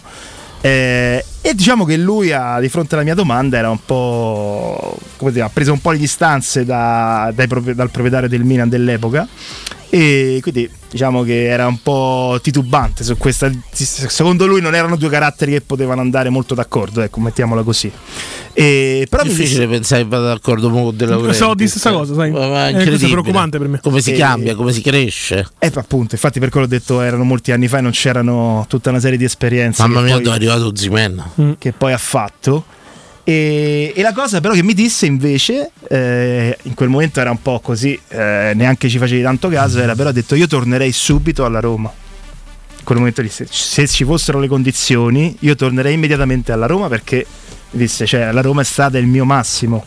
È vero che in quel momento E aveva ci tornò dopo, insomma, ci però- tornò Sì, ma questo rapporto continua, va avanti con Spalletti? Anche ora che è a Napoli? No, no, no, no, quando è andato via da Roma siamo un attimino fermati, insomma, bisogna Mm. essere onesti. Ecco, quindi. mh, volevi raccontarci questa cosa, questo, eh, lui riteneva Cassano più forte di Totti, raccontaci. l'ho detto, l'ho detto, l'ho detto. No, assolutamente. Questa è radio, ragazzi. No, assolutamente. Maestro radiofonico. Assolutamente. Totti la- lo racconta molto spesso di, di chi andava a trovare in clinica quando si è fatto male, insomma. Quindi no, Totti da un punto di vista calcistico ovviamente io credo che poi magari un giorno lo dirà lo stesso Spalletti tra, tra un po' di anni quando la, terminerà la carriera da allenatore. Io credo che lui non abbia mai allenato e non allenerà nessun altro più forte di Ma lui. io penso che lui è punto di stato, vista tecnico, secondo me era il momento sbagliato, ma lui gliene ha dato atto quando gli disse non sei più determinante come prima, nel senso che poi Però vuoi capire diciamo, che non sei insostituibile? ecco come prima insomma, Tognazzi, però. eh, gli, ha detto che, gli ha detto che era insostituibile. Eh, con gli, anni, con gli anni diventiamo tutti sostituibili. Beh, su, forza- dai. dai, infatti, Dai, eh, dai. eh, finalmente hai preso coscienza. No, ma il importante era questo. Io chiedo un sano ritiro dietro le, attenzione, Io eh. chiedo un sano ritiro dietro le quinte, No, ragazzi. finalmente le, Non qual- voglio qual giorno è? capire. 15 Cioè, marzo, 2308 Fiorani La presa di coscienza di all'Epifania. Fiorani. Finalmente. Cerco storie Hai capito? nuove, attingo dalla gente perché cerco storie nuove che non possono darmi loro, assolutamente, perché non hanno fatto un cazzo nella vita. No, tu sei hai sostituibile, girato mezzo io. mondo. L'importante Tu sei sostituibile. Sì, no, dico faccio un appello per stimoli, cose Certo, varie, certo, ma insomma, tu, tutto quanto. Ecco, quindi vabbè, si tronchia il rapporto poi a, a Roma, vi sentite quel periodo romano, diciamo un poco, po' burrascoso? sì. Si era Perché- chiuso. Perché, sai che a San Pietroburgo l'italiano ovviamente non ti voglio dire che è una spalla perché sono stato, ci siamo visti 5-6 volte, non è che ci siamo visti eh, 100, voglio dire, non è che eravamo i migliori amici, però ovviamente hai, hai piacere probabilmente ad avere qualcuno con cui puoi parlare. Alessio questi di- Spalletti mi ha sf- sfruttato Volta Spalletti stato Volta ha finché gli serviva, perché- mi chiamava, perché, perché era solo. Insomma poi dalle tante esperienze che c'è non c'è, a un certo punto tu decidi di andare in Malesia. No, eh, quella è un eh, cioè, po' da- da- detta da- così. In realtà eh, io vado in Australia a vivere un anno, però mia moglie che è russa eh, non può andare in Australia. ci può andare con il visto turistico eh, trimestrale e quindi quando finisce quello noi- lei deve fare un visto studentesco perché si iscrive ad una scuola di inglese e Ma- però per farlo devi uscire dall'Australia. ma anche in Australia c'è la diatriba sui migranti sulle cose Ma in Australia non li fanno proprio arrivare perché Quindi li parcheggiano in delle isole prestabilite, ci sono dei documentari su questo. Tecnicamente parlando l'Australia diciamo che un paese è un, è un termine che si abusa molto in questo periodo, però è un, un vero paese razzista, nel senso che ti dice tu, tu da me non vieni, se non hai eh, i requisiti adatti per essere eh, ritenuto un rifugiato, quindi scappi da un paese realmente in guerra, eccetera, in quel caso ovviamente c'è tutta Ragazzi, la ne hanno fatto un tra Djokovic, voglio dire, mi pare che entrano i migranti. voglio Vieni, dire. ecco, per caso vieni messo su un'isola più accogliente. Esatto. Sì, poi se scappi dalla guerra ti metto su un'isoletta più Poi, accogliente. poi ti devo dire, ti devo dire tendenzialmente eh, lì ci stanno delle regole e le fanno rispettare. Questa è un po' la differenza che riscontri rispetto a- all'Italia o altri paesi. Però io parlo d'Italia perché poi ho vissuto in C'è anche però un popolo più rispettoso, cioè io ho un amico italiano che vive là, mi ha detto un popolo di pecoroni, c'ho Domenico che mi chiama dall'Australia che Sì. vive da vent'anni in Australia, cioè noi per pecoroni intendiamo loro hanno più attitudini alle regole, sono meno, Sì. sgravano meno di noi, Eh, dai. quello ti ho detto. No, ma infatti chi vuole far rispettare le regole, se è quel tipo di popolazione, tutti fanno pippa. Nessuno dice ah. Basta. Tutto là, insomma, io oggi per esempio sono diventato un difensore del traffico, ormai ci stavano quelli che attraversano con la macchina quando ormai per loro è giallo, c'è il traffico, c'è il canale che si è bloccato e loro si mettono in Sì, mezzo. io adesso nelle ultime settimane, ma mesi, adotto, prendo il motorino, scendo e li rimando indietro. Li rimando indietro in maniera coatta, gli dico tu torni indietro, idiota. E tutto se li tengono, eh. Si tengono assolutamente. Perché quando vedi che il flusso davanti si è fermato, a te ti è scattato il giallo, ti devi fermare. Ti devi fermare. Non devi impegnare E l'incrocio dico perché che non passano gli altri. Là dove il vigile non può, sostituiamoci al vigile. Questa è una mia grande apertura Ruolo- al, corpo, al corpo dei vigili urbani. Quindi posate la macchina, quello che avete, scendete e li fate indietreggiare. Con grande grande educazione, flusso- però. con grandissima educazione, E calma. Grandissima, grandissima calma e tutto quanto. Fategli capire che. Se visto, non vi chiedo di non passare col giallo, può capitare, può capitare, eh. ma se il flusso davanti è fermo, che cazzo passi col giallo? È una buona sintesi. Eh? Sì. Eh, tu devi scendere, glielo devi far capire che non devi passare col giallo innanzitutto, ma poi visto proprio che il flusso si è fermato, è inutile che passi col Certo, giallo. potrebbe diventare un lavoro. dovresti chiedere uno I stipendio. moralizzatori Però- del traffico, io già ho il nome e tutto quanto, già ho uno squadrone pronto, forse una squadra, è meglio di squadrone e tutto quanto nel mio programma politico che si chiamano moralizzatori del traffico, nessuna sanzione economica, nessuna sanzione disciplinare, ma sanzione in loco. Assolutamente Eh. io ti prendo e ti faccio capire l'errore e te lo faccio memorizzare. Sconta tutto in tempo reale. In tempo Ecco, reale. prima di questa bella idiozia comunque riempitiva sul traffico, Grazie, Danilo, c'era il grazie. nostro Alessio che stava raccontando di questa storia in Australia. Scusate, sì. La moglie che può rimanere solo tre mesi, Sì. poi deve fare il visto studentesco, ma per farlo deve uscire. Forse è lì che va in Malesia. Sì, esattamente Vedi? perché noi scegliamo di, diciamo, individuiamo la Malesia come il paese ottimale per eh, star fuori un paio di settimane. Ovviamente eh, questa è l'indicazione data da- dal, dai tecnici australiani dell'immigrazione perché eh, siamo andati fuori dopo aver tradotto una serie infinita di documenti dal russo all'inglese. Ovviamente devi tradurre tramite i traduttori scelti da loro, indicati da loro, perché sono una serie di traduttori. Ti costerà un botto questa cosa. Bravissimo, il punto è quello. Se non basta Google Traduttore, devi, no, no, prendere no, il no, no, loro ogni traduttore. documento deve essere timbrato, Scusa, ovviamente non riconosciuto. possono da loro già tradotti, perdonate. No, no, devi tradurre a spese tue, sei tu che stai richiedendo il visto, quindi qual è il Sì, problema? no, ma tu lo pago, ma dammo tradotto, perché lo devo No, tradurre da no, no, solo? tu devi presentare con Eh, il capisco, la documento tipo- tradotto. La burocrazia non la capisco. Eh, beh, è fatta per Cioè, complicare tu la che, dell'uomo. tu che cittadino sei? Sei russo? Dì, questo è il coso russo. Tradotto? Scusa, però se tu vai qualunque posto statale in Italia e ti presenti con un documento in inglese, secondo te No, ma in Italia neanche- statale lo prendo e ti dice questo in non è Italia italiano, manca- portamelo in italiano. In Italia ma anche almeno in altre lingue trovi, nel senso, a me è una cosa che mi fa impazzire, per me è un indice proprio di di- di- di- civiltà del paese, so almeno almeno in multilingua. Cioè, per dire, io sono stato a Istanbul, a Istanbul non parlano inglese, o almeno non fanno finta di non parlare, non so come tu, ma soprattutto tu trovi i menu che sono tutti in turco. Ora io voglio di pure il menu, certo almeno in inglese me lo devi mettere. Eh, però lì, lì è abbastanza semplice che bab. Me lo devi mettere Eh, fish kebab, kebab, tutto quanto, poi c'era il coso, il, motep eh, e tutto. Però dico, secondo me un grosso indice di civiltà è il menu in multilingue almeno. Detto questo, ma io vado all'ambasciata e tutto quanto, non c'hanno il documento tradotto, ma devo tradurre io, cioè nel 2023. Mi venite, mi venite Eh, però non che ma hanno- ce, ce loro- vuoi avere di staffaletti Russia? Non è che hanno un ufficio cosa? traduzioni, capito? O traduttori. Ma no, ma su- Eh, ragazzi, in PDF, ragazzi, dite tu sei della D. How powerful is Cox Internet? So powerful that one day, your daughter will be able to simulate a soccer match against some of the world's best players right from your backyard. Get gig speeds powered by fiber from Cox. It's internet built for tomorrow, today. Internet delivered through Cox's hybrid fiber coax network. Speeds vary and are not guaranteed. Cox terms and other restrictions apply.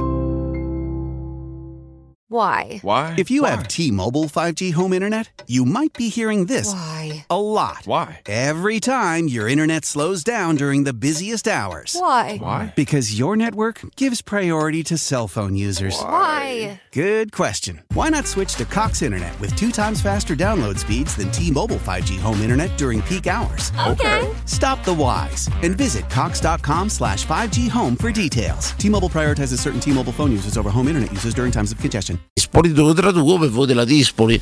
Punto. E lei Dispoli. Capito che è questo che io non credo che quelli di zona 6 Bravetta adesso. ancora non sono stati tradotti per quelli di Bravetta e tutto quanto. Eh, Vado là, c'ho un PDF, questo è il modulo e in, in italiano russo. Cioè, e io sarei stato È una follia, molto raga. contento se fosse stata questa uh, Costo traduzione? possibilità.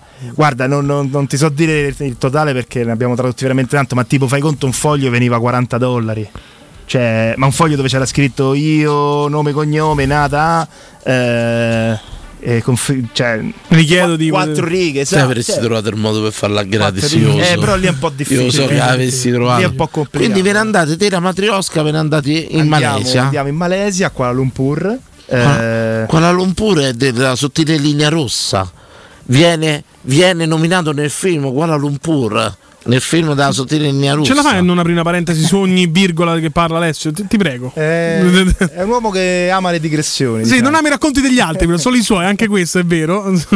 Posso dire, dopo tanti anni ho uno vicino che mm, mi dà degli spunti. Bene, bene. Che, che, Che tu lo raccogli, però, se non ci fossi che io. qui, veramente, capito? veramente dà sfogo ai miei meandri mentali che raccolgono talmente di quelle cose che fanno stimolate. Cioè, se io le devo tirare fuori da solo, non l'esterno. Se tu mi dai l'input, vedi Guada Lampur.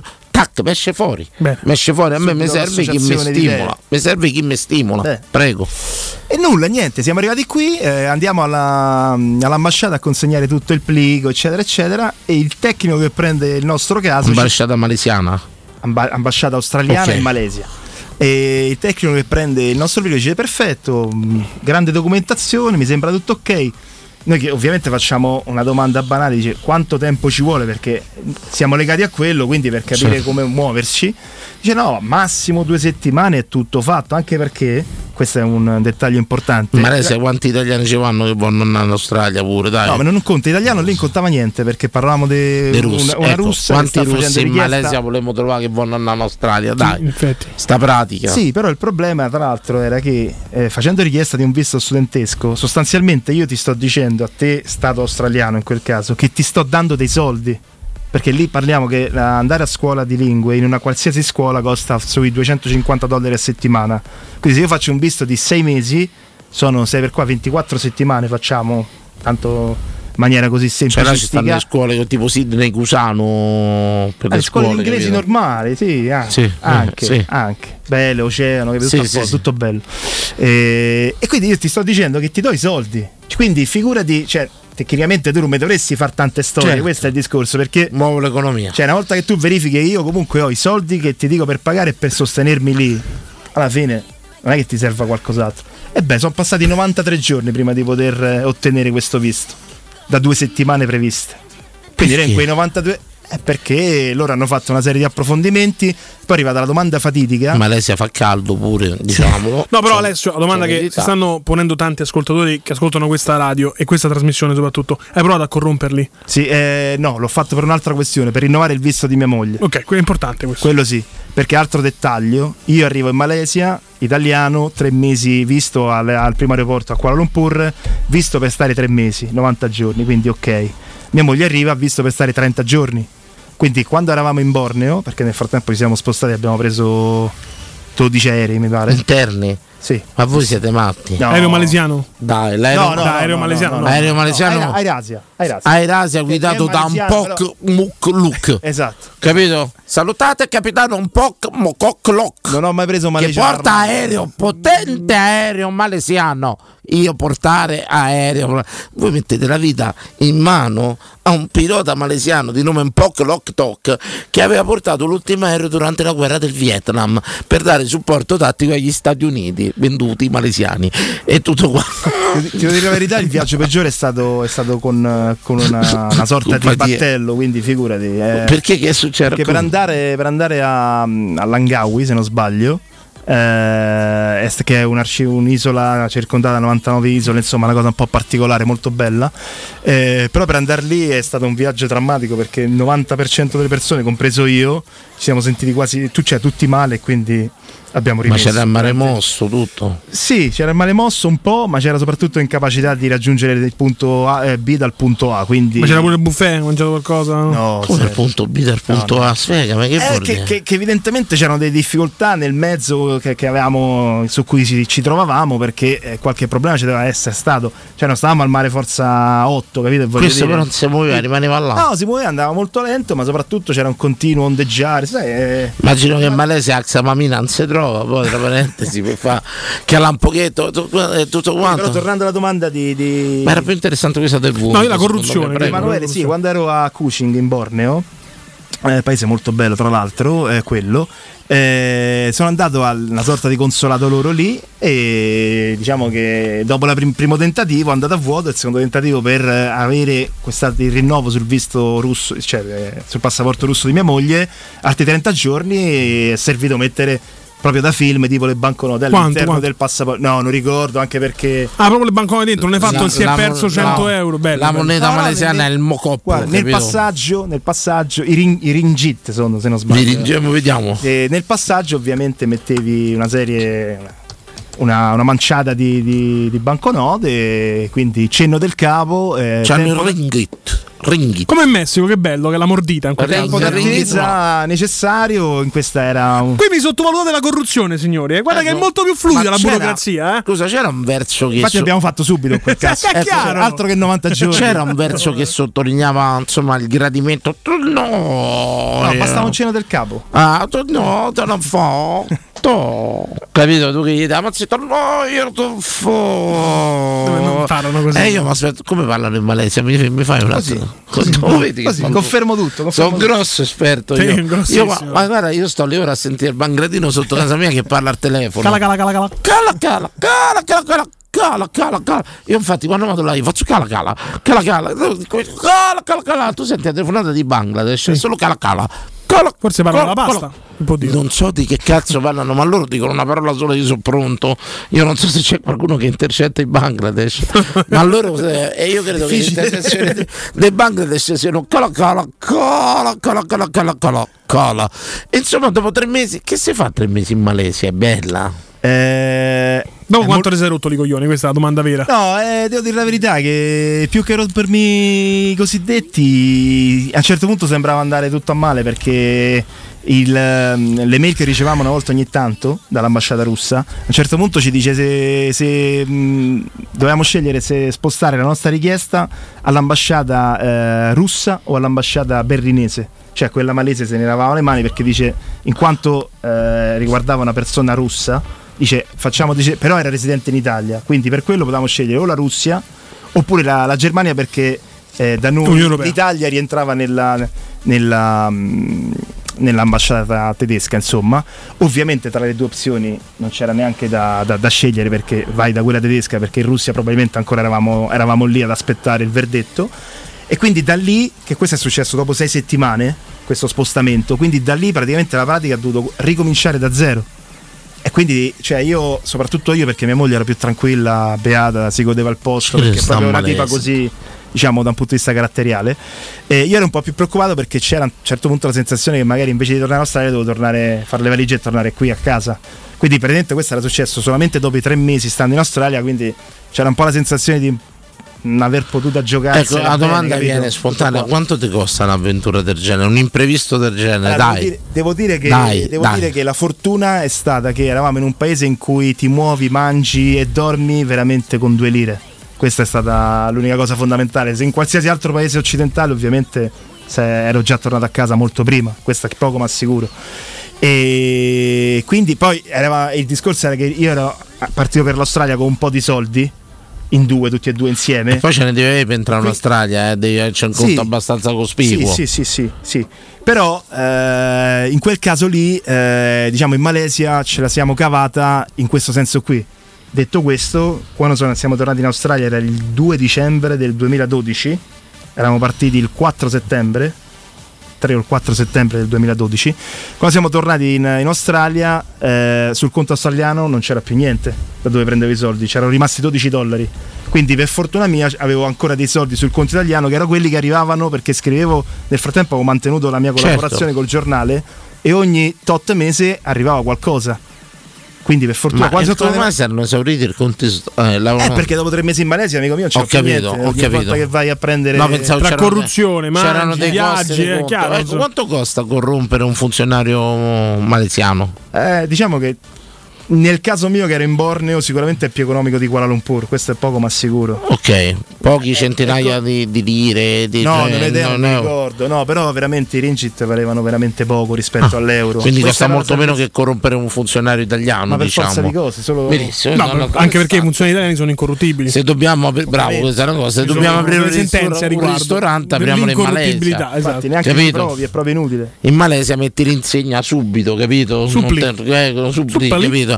Andrebbero bene. Ci chiedono se l'Air Asia sono quelli che scompaiono, Alessio. No, quello sono i Malaysian Airlines. Le Malaysian Airlines perché Compaiono proprio? via? Eh, eh, sono stati purtroppo casi, uno famoso, ci hanno fatto anche una serie proprio poco tempo fa, se non sbaglio, o deve uscire o è uscita da poco, sul famoso aereo della Malaysian Airlines che non si è più trovato, non so se ricordate la storia. Come quello sparito totalmente? Esattamente, nessun radar, eccetera, certo, non sanno ancora che fine abbia, abbia fatto l'aereo, quindi...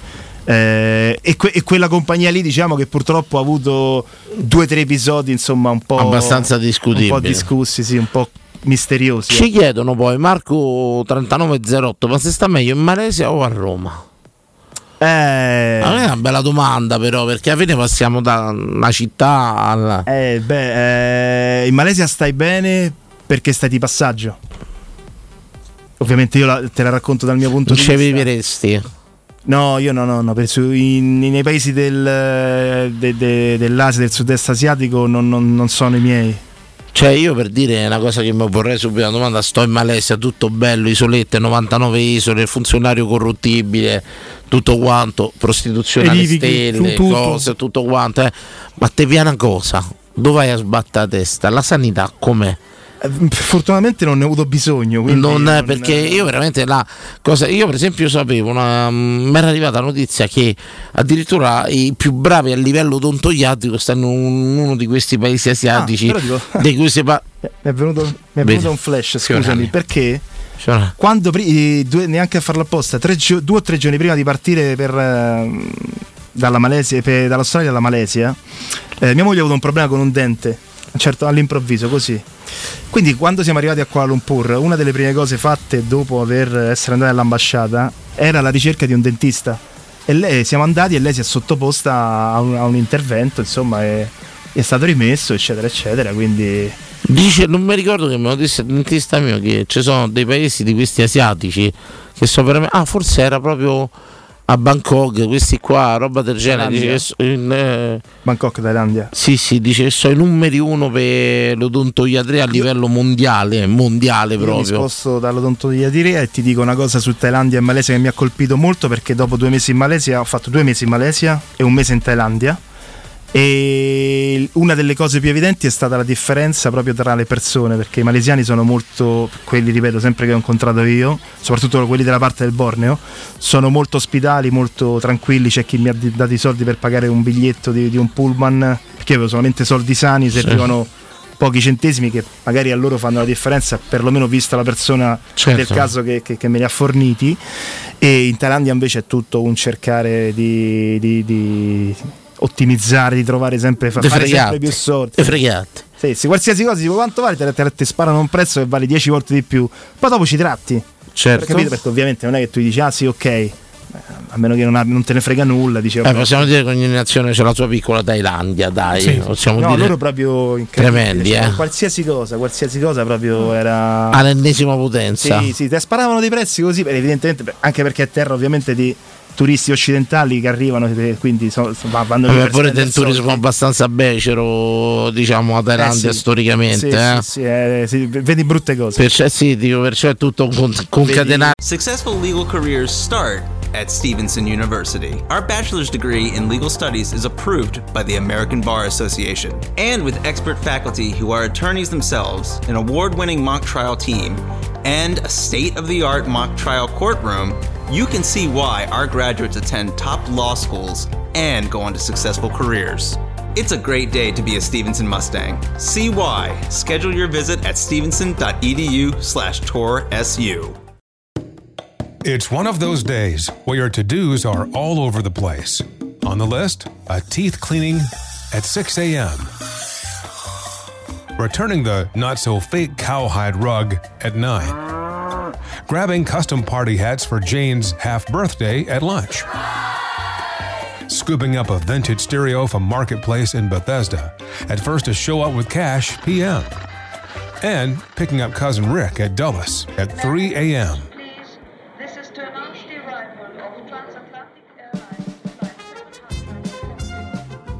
Zip if odd errands at odd hours.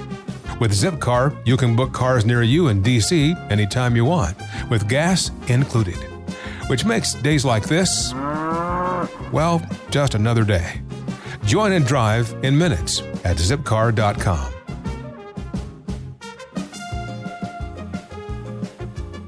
Siete pure cose. che ti o lasciano- schifo chiama o schifo chiama Sì, se- se- sì, sì, sì. probabilmente è così ragazzi.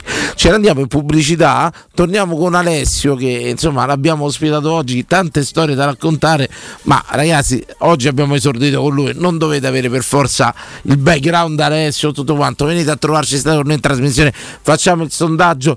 Adesso al ritorno vi chiedo qual è il vostro giornalista del cuore, quello che vi rassicurava vedendolo e tutto quanto. A tra poco.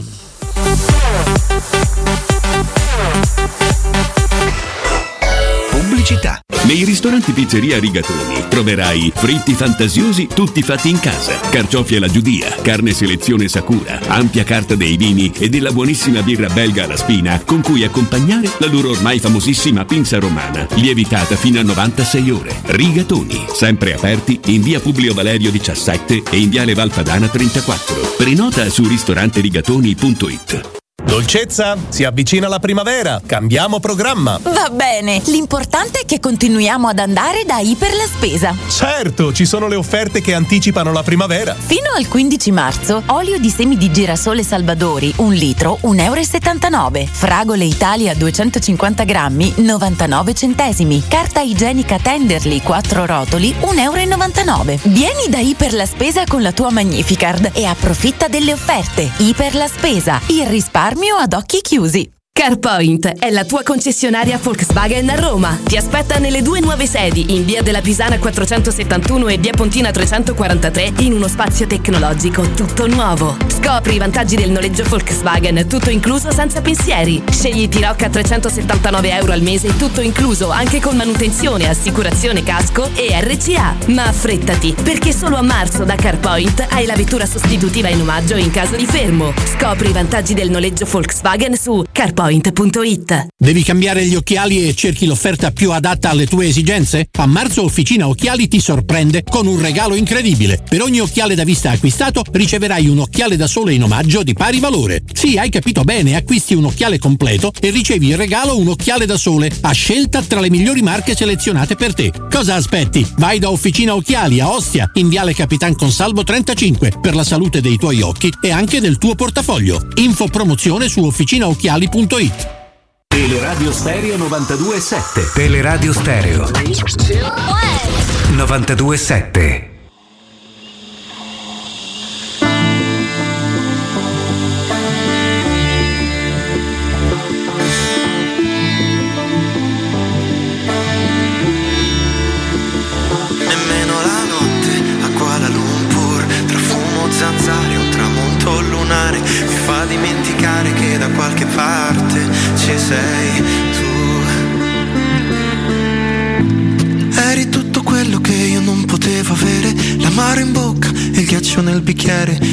Ti lascio nei miei sogni e nelle mie preghiere. Sette giorni in Malesia per dimenticare Quanto mi facevi bene sotto le coperte. Io ti fissavo come un'opera d'arte. Ho spento anche la radio per non ricordare Il suono dei tuoi orgasmi, i miei fantasmi Le curve del tuo corpo, paesaggi. Ma eri tutto quello che io non potevo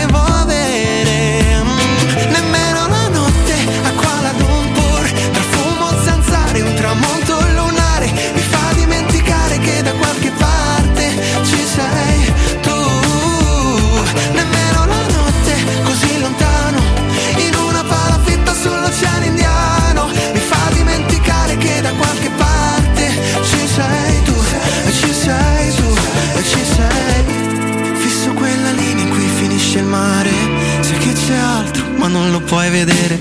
Come un pescatore che torna alla baia Mi ritorni in testa, ti sento nell'aria. Vivida come la verità Che a volte dura niente la felicità. Abbiamo punti di vista diversi Ma paralleli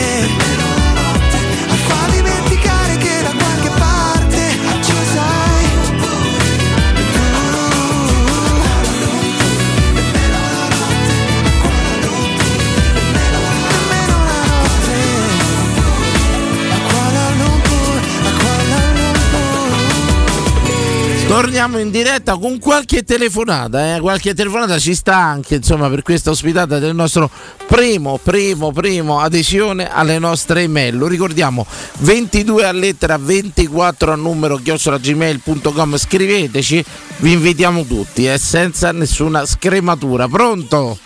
Daniele Signotomundo, ciao Danilo. Grandissimo Daniele. grandissimo, un altro uomo che ha girato il mondo. Danilo, io devo venire in trasmissione, mi devi invitare, eh? Devi mandare mandare la lo mail. sai che non c'hai il filone preferenziale, eh? No, no, non no, è vero, lo sai che viene. Facciamo una crioterapia gratis. La portiamo e in diretta, sì, sì, sì. E viene, Vai, vai. insomma, via, è andato. Faremo la trasmissione completamente immersi nel ghiaccio, nei per cubetti di ghiaccio. no, no, no. Picco d'ascolto subito. Io pure ho tanto da raccontare dei viaggi, pure sono stato in Australia un anno, ho vissuto nel 2002 e quindi risentendo i racconti di adesso, insomma, rivivevo un po' la, la mia storia pure, è vero, è Dove, vero. dove sei stato? Io a Sydney, Ah, eh, ho, studiato, ho studiato in college a Bondi Beach. Eh, bello. Ehm, sì, però il travaglio di poter entrare è stato complicatissimo. Ma raga, io ora usare l'assicurazione della macchina, ma mi spiegate come cazzo vado a fare tutte queste cose? Io là? pagavo 17 dollari al mese d'assicurazione. Ma penso. davvero? Sì, Niente. Penso. Vabbè, io sì, lavoravo Ma come fate studiavo. a girare il mondo, a fare queste cose? Io non Eh. sono riuscito a fare niente, sono sempre questi sordi. Se mangiamo tutto, Dani. No, ho pagato pure le tasse, è stato uno dei più grandi errori che ho fatto. Troppe donne, Danilo. No, no, no, tutt'altro, proprio che le tasse. Da quando mi sono messo in testa di pagare le tasse, secondo me è stata la rovina. Veramente. È una scelta discutibile. È una diciamo, scelta eh. abbastanza discutibile la mia. Soprattutto un Comunque controtendenza. l'Australia veramente tutti dovrebbero provare l'esperienza australiana perché è un paese, un continente strano, particolare. Dove troviamo antichi valori, lo possiamo dire, dove troviamo dei principi italiani andati persi che permettono a questa nazione di vivere in maniera Ma la cosa decente. strana, io appena sono arrivato parlavo poco inglese, quindi poi sono andato in college a studiare. E però ho iniziato subito a lavorare in un posto nel quartiere italiano che è Leicard, Leicard mi pare si chiama, sì. E probabilmente trovi italiani di terza generazione, quindi parlano solo il dialetto, quindi o siciliani o calabresi, o quindi parlano strettamente il dialetto come italiano perché non hanno Vabbè, mai quel tipo in italiani di Brooklyn che pa- parlavano il broccolino, Sì, no? sì, sì. Eh, ciao, anch'io sono italiano. mezzo siciliano e mezzo australiano, quindi comunque quando fanno, fanno una frase e secondo loro l'italiano è quello perché i nonni parlavano quel tipo di italiano. Eh quindi- Però poi piano piano Tengo sangue italiano, tengo. mi, mi sono, mi sono adattato, alla fine sono stato un anno, ho preso anche io prima sei mesi, poi di avere il visto è stato travagliato perché l'ambasciata romana qui a Roma è complicato, un sacco di documenti da fare, disperato, sono stato lì. Vabbè, comunque, dai, sono passati tanti anni, siamo fatti grandi e vecchi. E questa è una bella storia, pensate, avete Beh, qualche... mia- il mio cigno du mondo è iniziato da lì, l'ultimo giorno di viaggio, perché poi ultimamente mi sono fatto Sydney Gold Coast, Surf of Paradise, dentro Alice Spring fino a Darwin, un mese intero, e l'ultimo, il- l'ultimo giorno prima di tornare c'è un, pa- un parco che si chiama Kakadu National Park, e c'era una vallata enorme con dirupo eccezionale, e quindi là feci la mia prima posa come tipo di Ronaldo della pubblicità della, Ronaldo cioè, con- la posa di Ronaldo, eh, quella- Ronaldo l'originale. Ehm, e quindi Sabatino c'è il numero di Ronaldo, ora con Whatsapp gli mandiamo le tue foto nelle varie parti del mondo Certo. dove fai il cigno. Ma già gli ha chiesto Sì, se sì. poteva intervenire però pure lui. Eh. Gli ho mandato il numero mio, No. Sabatino gli ha detto che deve mandare una mail Ronaldo. Sì, pure Ronaldo, Ronaldo. Ah, sarebbe bello, 22, però, eh. ah. 22, sarebbe 24, bello, sarebbe no bello far no intervenire. intervenire. Grazie Daniele. Non credo che in- entreremo E tutti niente, e tre in uno studio con Ronaldo. eh? Il sondaggio qual era il tuo giornalista del cuore? Quello quando appariva in tv c'era proprio un qualcosa, una serenità. No, di- quando ero piccolo, quando ero piccolo guardavo mm, Giulio Galasso. la mattina Galasso. prima Doppia di- vela 21. Galasso, Galasso. Lo sai che a me regalava un piacere nel, nel sentire calcio. Grazie Alessio, prendiamo l'altra diretta. Sono Ciao, sincero, Daniele, sono. E Alessio Daniele, abbiate pazienza. Vabbè, io dico-? Sei venuto qua a fare da spettatore. No, non so- no, io sono venuto qua a mettere pezzo agli Pare errori la grossolani, non sai i nomi degli ospiti. Pare la Montemario, pare insomma, voglio dire. Lo sapete chi mi rilassava tanto sentirli parlare di calcio? Brera e Tosatti. Eh beh. Voglio dirti, cioè, ti sei accontentato. Però, per esempio, pure gli interventi del 90 minuto di Giorgio Martino e mh, di Torino Carino Dasco, di quello da, da Napoli Avellino interveniva sempre, e quello che Gambizzarono, cronista Rai che Gambizzarono, che era il cronista da Napoli sempre. Me lo dicono gli ascoltatori. Io Tanto. mi ricordo Strippoli da Lecce. Strippoli da Lecce, ma quello là insomma, che venne gambizzato a Napoli, scrisse anche un libro importante, interveniva Luigi Necco, insomma, erano toni, toni pagati di fare eh, cronaca, di fare Sì, calcio ma- molto spesso neanche faziosa, mi seguite? Sì, sì. Nel senso loro erano dei- dei- riportavano i fatti di cronaca della partita. Facevano i giornalisti, i cronisti. Sì, sì. Eh, lo so, però quasi- un altro mondo, un, altra, un altro Gol della altro Roma. calcio soprattutto. Quando interveniva sentivi io riconoscevo poi sono cresciuto per le partite con radio riconoscevo lo stadio di Roma dall'esultanza molte Sì. volte e tutto quanto e sentivo gol della Roma che bello pronto pronto Buongiorno. questo è per te questo è per te un italiano in Australia pensa che la prima, la prima cosa che ci ha chiesto come chiami qui con che mezzo Ah, che dici? Buongiorno, buonasera a tutti, buonasera a voi, buonasera a tutti. ciao Come ciao, ci ciao. chiami, Domè? Viber, Skype, che usi? quello Sì, come come chiama? Oh. Per chiamare in Italia, dici? Sì, pure noi siamo in Italia, quindi anche noi, sì. Eh, eh, boh, Whatsapp, un po' di tutto, quello che capita. No, come fai a fare il numero da radio No, con WhatsApp? no, Usi no, no, no. Skype? Ah, Come voi- chiami questa no, radio? Telefono normale. No, per adesso dicevo, no, no, normale, telefono normale. Cioè, Il telefonino, il cellulare. paghi interurbano. La chiamata che sta da Australia No, qui. paga Danilo, paga Danilo. io- C'è io- la Come tariffa- paga Danilo? Addirittura questa cosa non la sa. In Cazzo, Aus- butto giù. in Australia c'è la tariffa in Italia c'è la tariffa spaghetti e mafia, quella Ah, no, Australia e Italia. è si chiama spaghetti e mafia. particolare. No, no, operatore normale, ma c'è la tariffa spaghetti e mafia, dove puoi chiamare in Italia specie zone eh, ben eh, così Fornite. Si fa- Solo- gratis solo dopo le 22. gratis assolutamente quanto paghi per chiamarci Domenico? Io niente, fa parte della tariffa veramente, Vedete. ragazzi, sono le chiamate internazionali gratis. vedete? Un grande paese. Vede, un grande vede paese. la grande tariffa, la grande tariffa. Carissimo Domenico, qual è il tuo giornalista preferito? Eh, che ne so, Danilo, tanti anni, a me mi fanno la classe giornalistica non è che c'ho tanti Ecco, cosa eh, rimpiangi dell'Italia? Là, tu sei stato fino a 18 anni in Italia, poi ti sei trasferito in quel paese ostico, coccodrilli, squali, ragni, serpenti, animali feroci. a gente Danilo, a me mi manca tanta gente il modo, il modo di fare che c'abbiamo noi, noi romani diciamo a casa nostra. Il calore. Quello, quello. Sono freddi gli australiani? tanto- Beh, mi diciamo- manca- no, mi manca il modo, vedi come ha detto il signore prima, ragazzo, che il modo che va a gente, il modo di fare proprio Oh, che- oh, che oh, tante volte manda specie di elasticità però- che ritroviamo in tutto, insomma. Bravo, l'elasticità su, sulle cose, cioè, qua Questo ragazzo Alessio deve andare in. Malesia per corrompere qualcuno perché in Australia non ne vanno sapere. Che paese è? No, non devono sapere, raga, no, no, proprio bianco e nero, davvero. Io- se io vorrei ci sono chiedere- regole, fanno Vai, vai, vai, No, vai. vorrei chiedere a lui se è capitato, se gli capita, eh, se per, per esempio trascorre una serata a cena, dopo cena con uno o più amici australiani, quindi magari sai, bevi, no? Eh, bicchiere di troppo, due, tre, eccetera, quindi ti diverti, ovviamente tutto in maniera tranquilla, eh, divertimento semplice, e poi il giorno dopo ti incontri e non ti riconoscono. Io, ma scusa, chi sei? Cioè, io sta cosa quello- It's one of those days where your to dos are all over the place. On today's list, a teeth cleaning at 6 a.m., returning the not so fake cowhide rug at 9, scooping up a vintage stereo from Marketplace in Bethesda, at first to show up with cash PM, and picking up cousin Rick at Reagan at 3 a.m.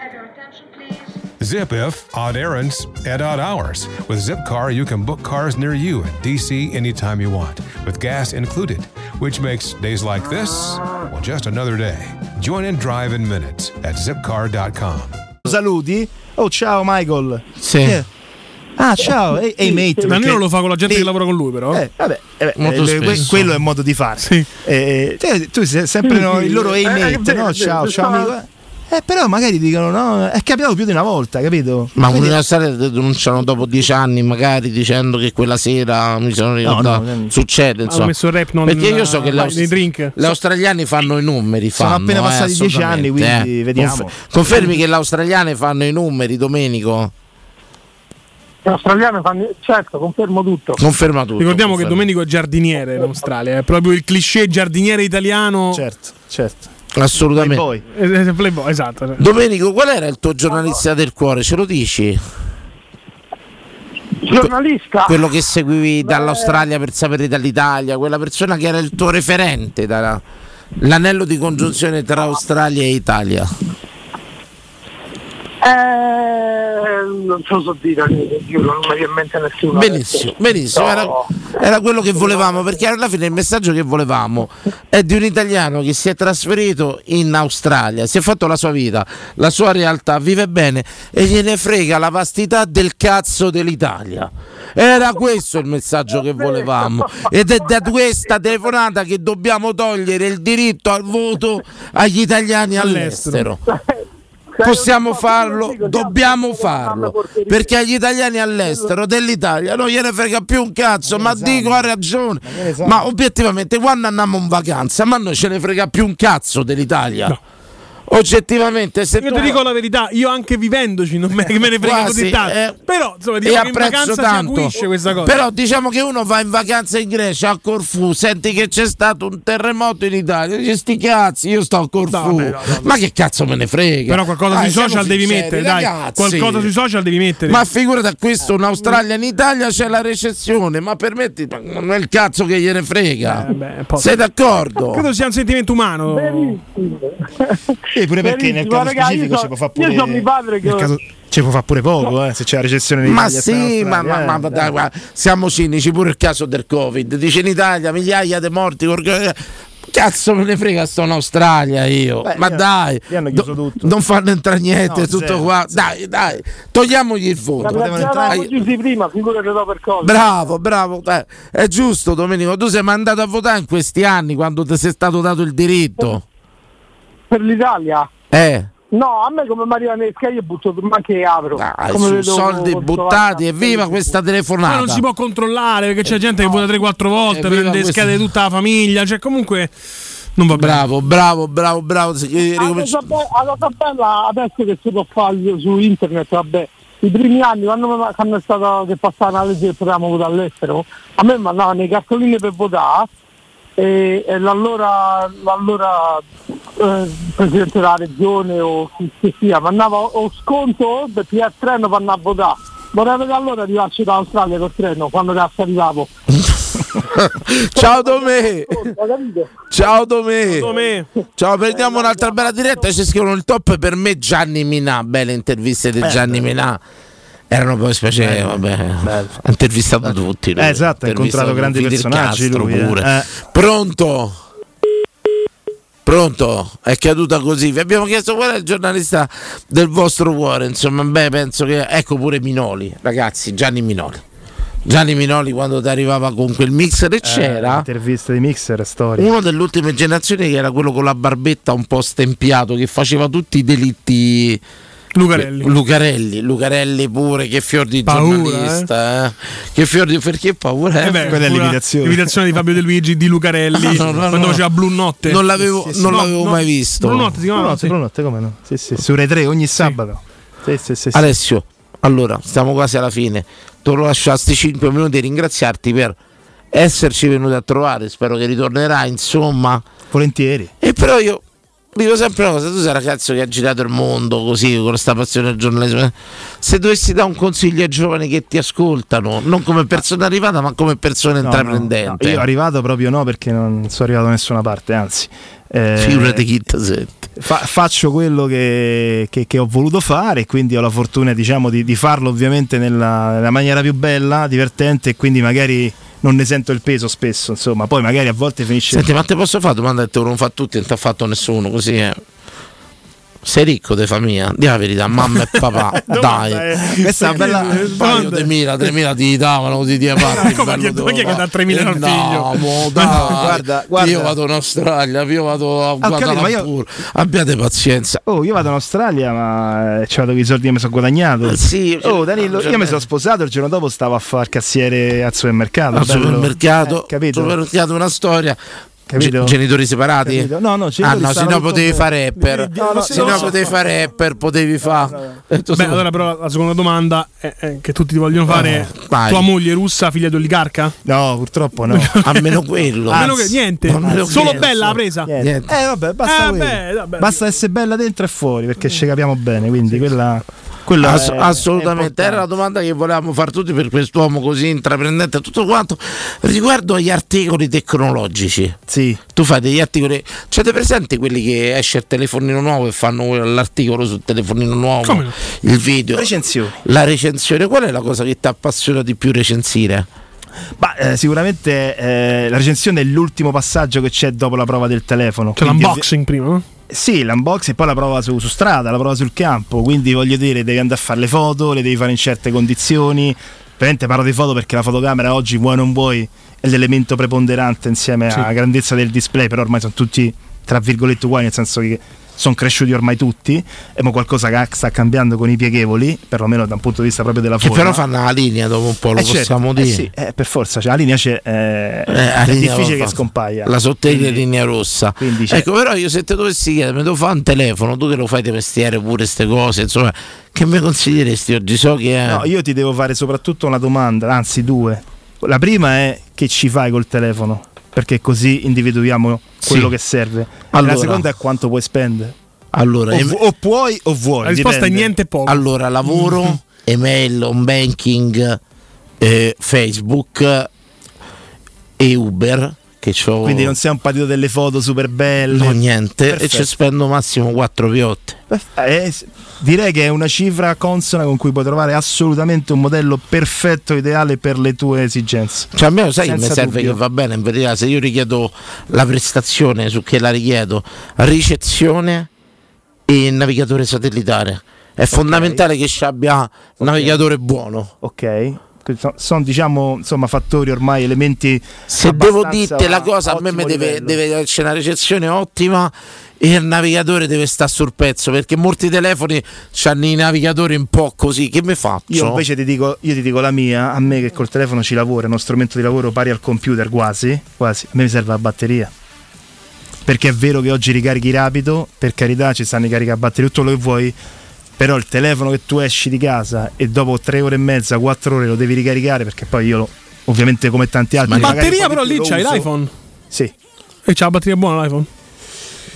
C'è la batteria che è miglio- sta migliorando Ah, ecco. da- nel corso dei vari Al modico prezzo, una batteria però- in divenire, insomma. Sì, ma eh, ha una Io capacità... ho il mio Android che lo met- non lo metto in carica al 3%, mi sveglio che ancora c'è al 2%. Sì, non vado a ha- dormire. Ha una capacità tecnicamente Sì, sì. inferiore degli altri, eh, però insomma a, a me mi serve perché io onestamente Beh, lavoro col Mac e c'è quindi un faccio tutta una serie telefono, di cose. batteria, navigazione, un banking, un telefono per me.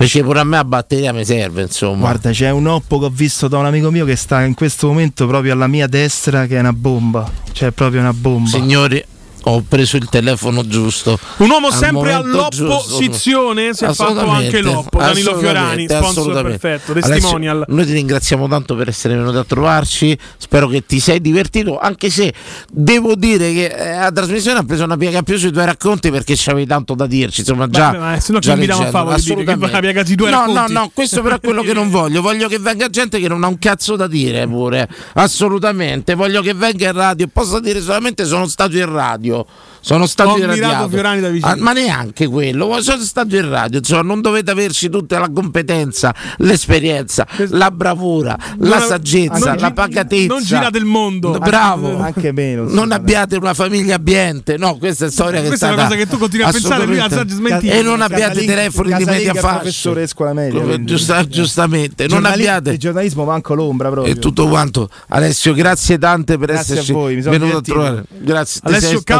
Caprodossi.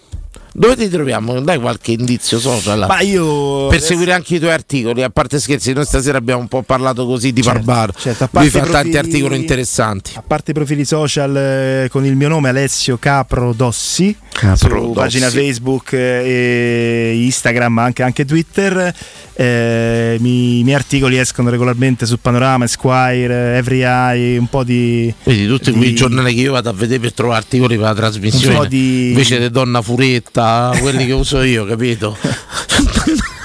Beh, ogni no, tanto no, te lo devo mi dire che- rimprovera che no, trovo Dani- te Danilo è migliorato negli anni. Adesso tira fuori anche articoli di Focus. Ora io non so se per il clickbaiting questi grandi di vista hanno abbassato molto il livello andando incontro al lettore Fiorani, ma prima erano notizie di blablanews.it adesso almeno c'è un Donna Focus. Furetta. Diciamo, diciamo che ci- si, si No, per stanno- anni mi ha tirato fuori sti Digicom Se leggevo ste 24. notizie Io- mi faceva malafonte e leggevo donnabrillante.org Eh, capito? beh, faceva un po', affidabilissimo. discu- un po' discutibile Eh, le mie fonti erano discutibili grazie grazie anche in questo viaggio eh, nel giornalismo noi ve lo ricordiamo mandateci un'email al, a 22 scritta a lettera 24 a numero chiocciola gmail.com grazie a Emanuele Sabatino Danilo Fiorani. Alessio Caprodossi ospite e il perfetto. nostro Vincenzo Canzonieri buonanotte Ciao a a tutti, tutti, ciao. ciao. ciao.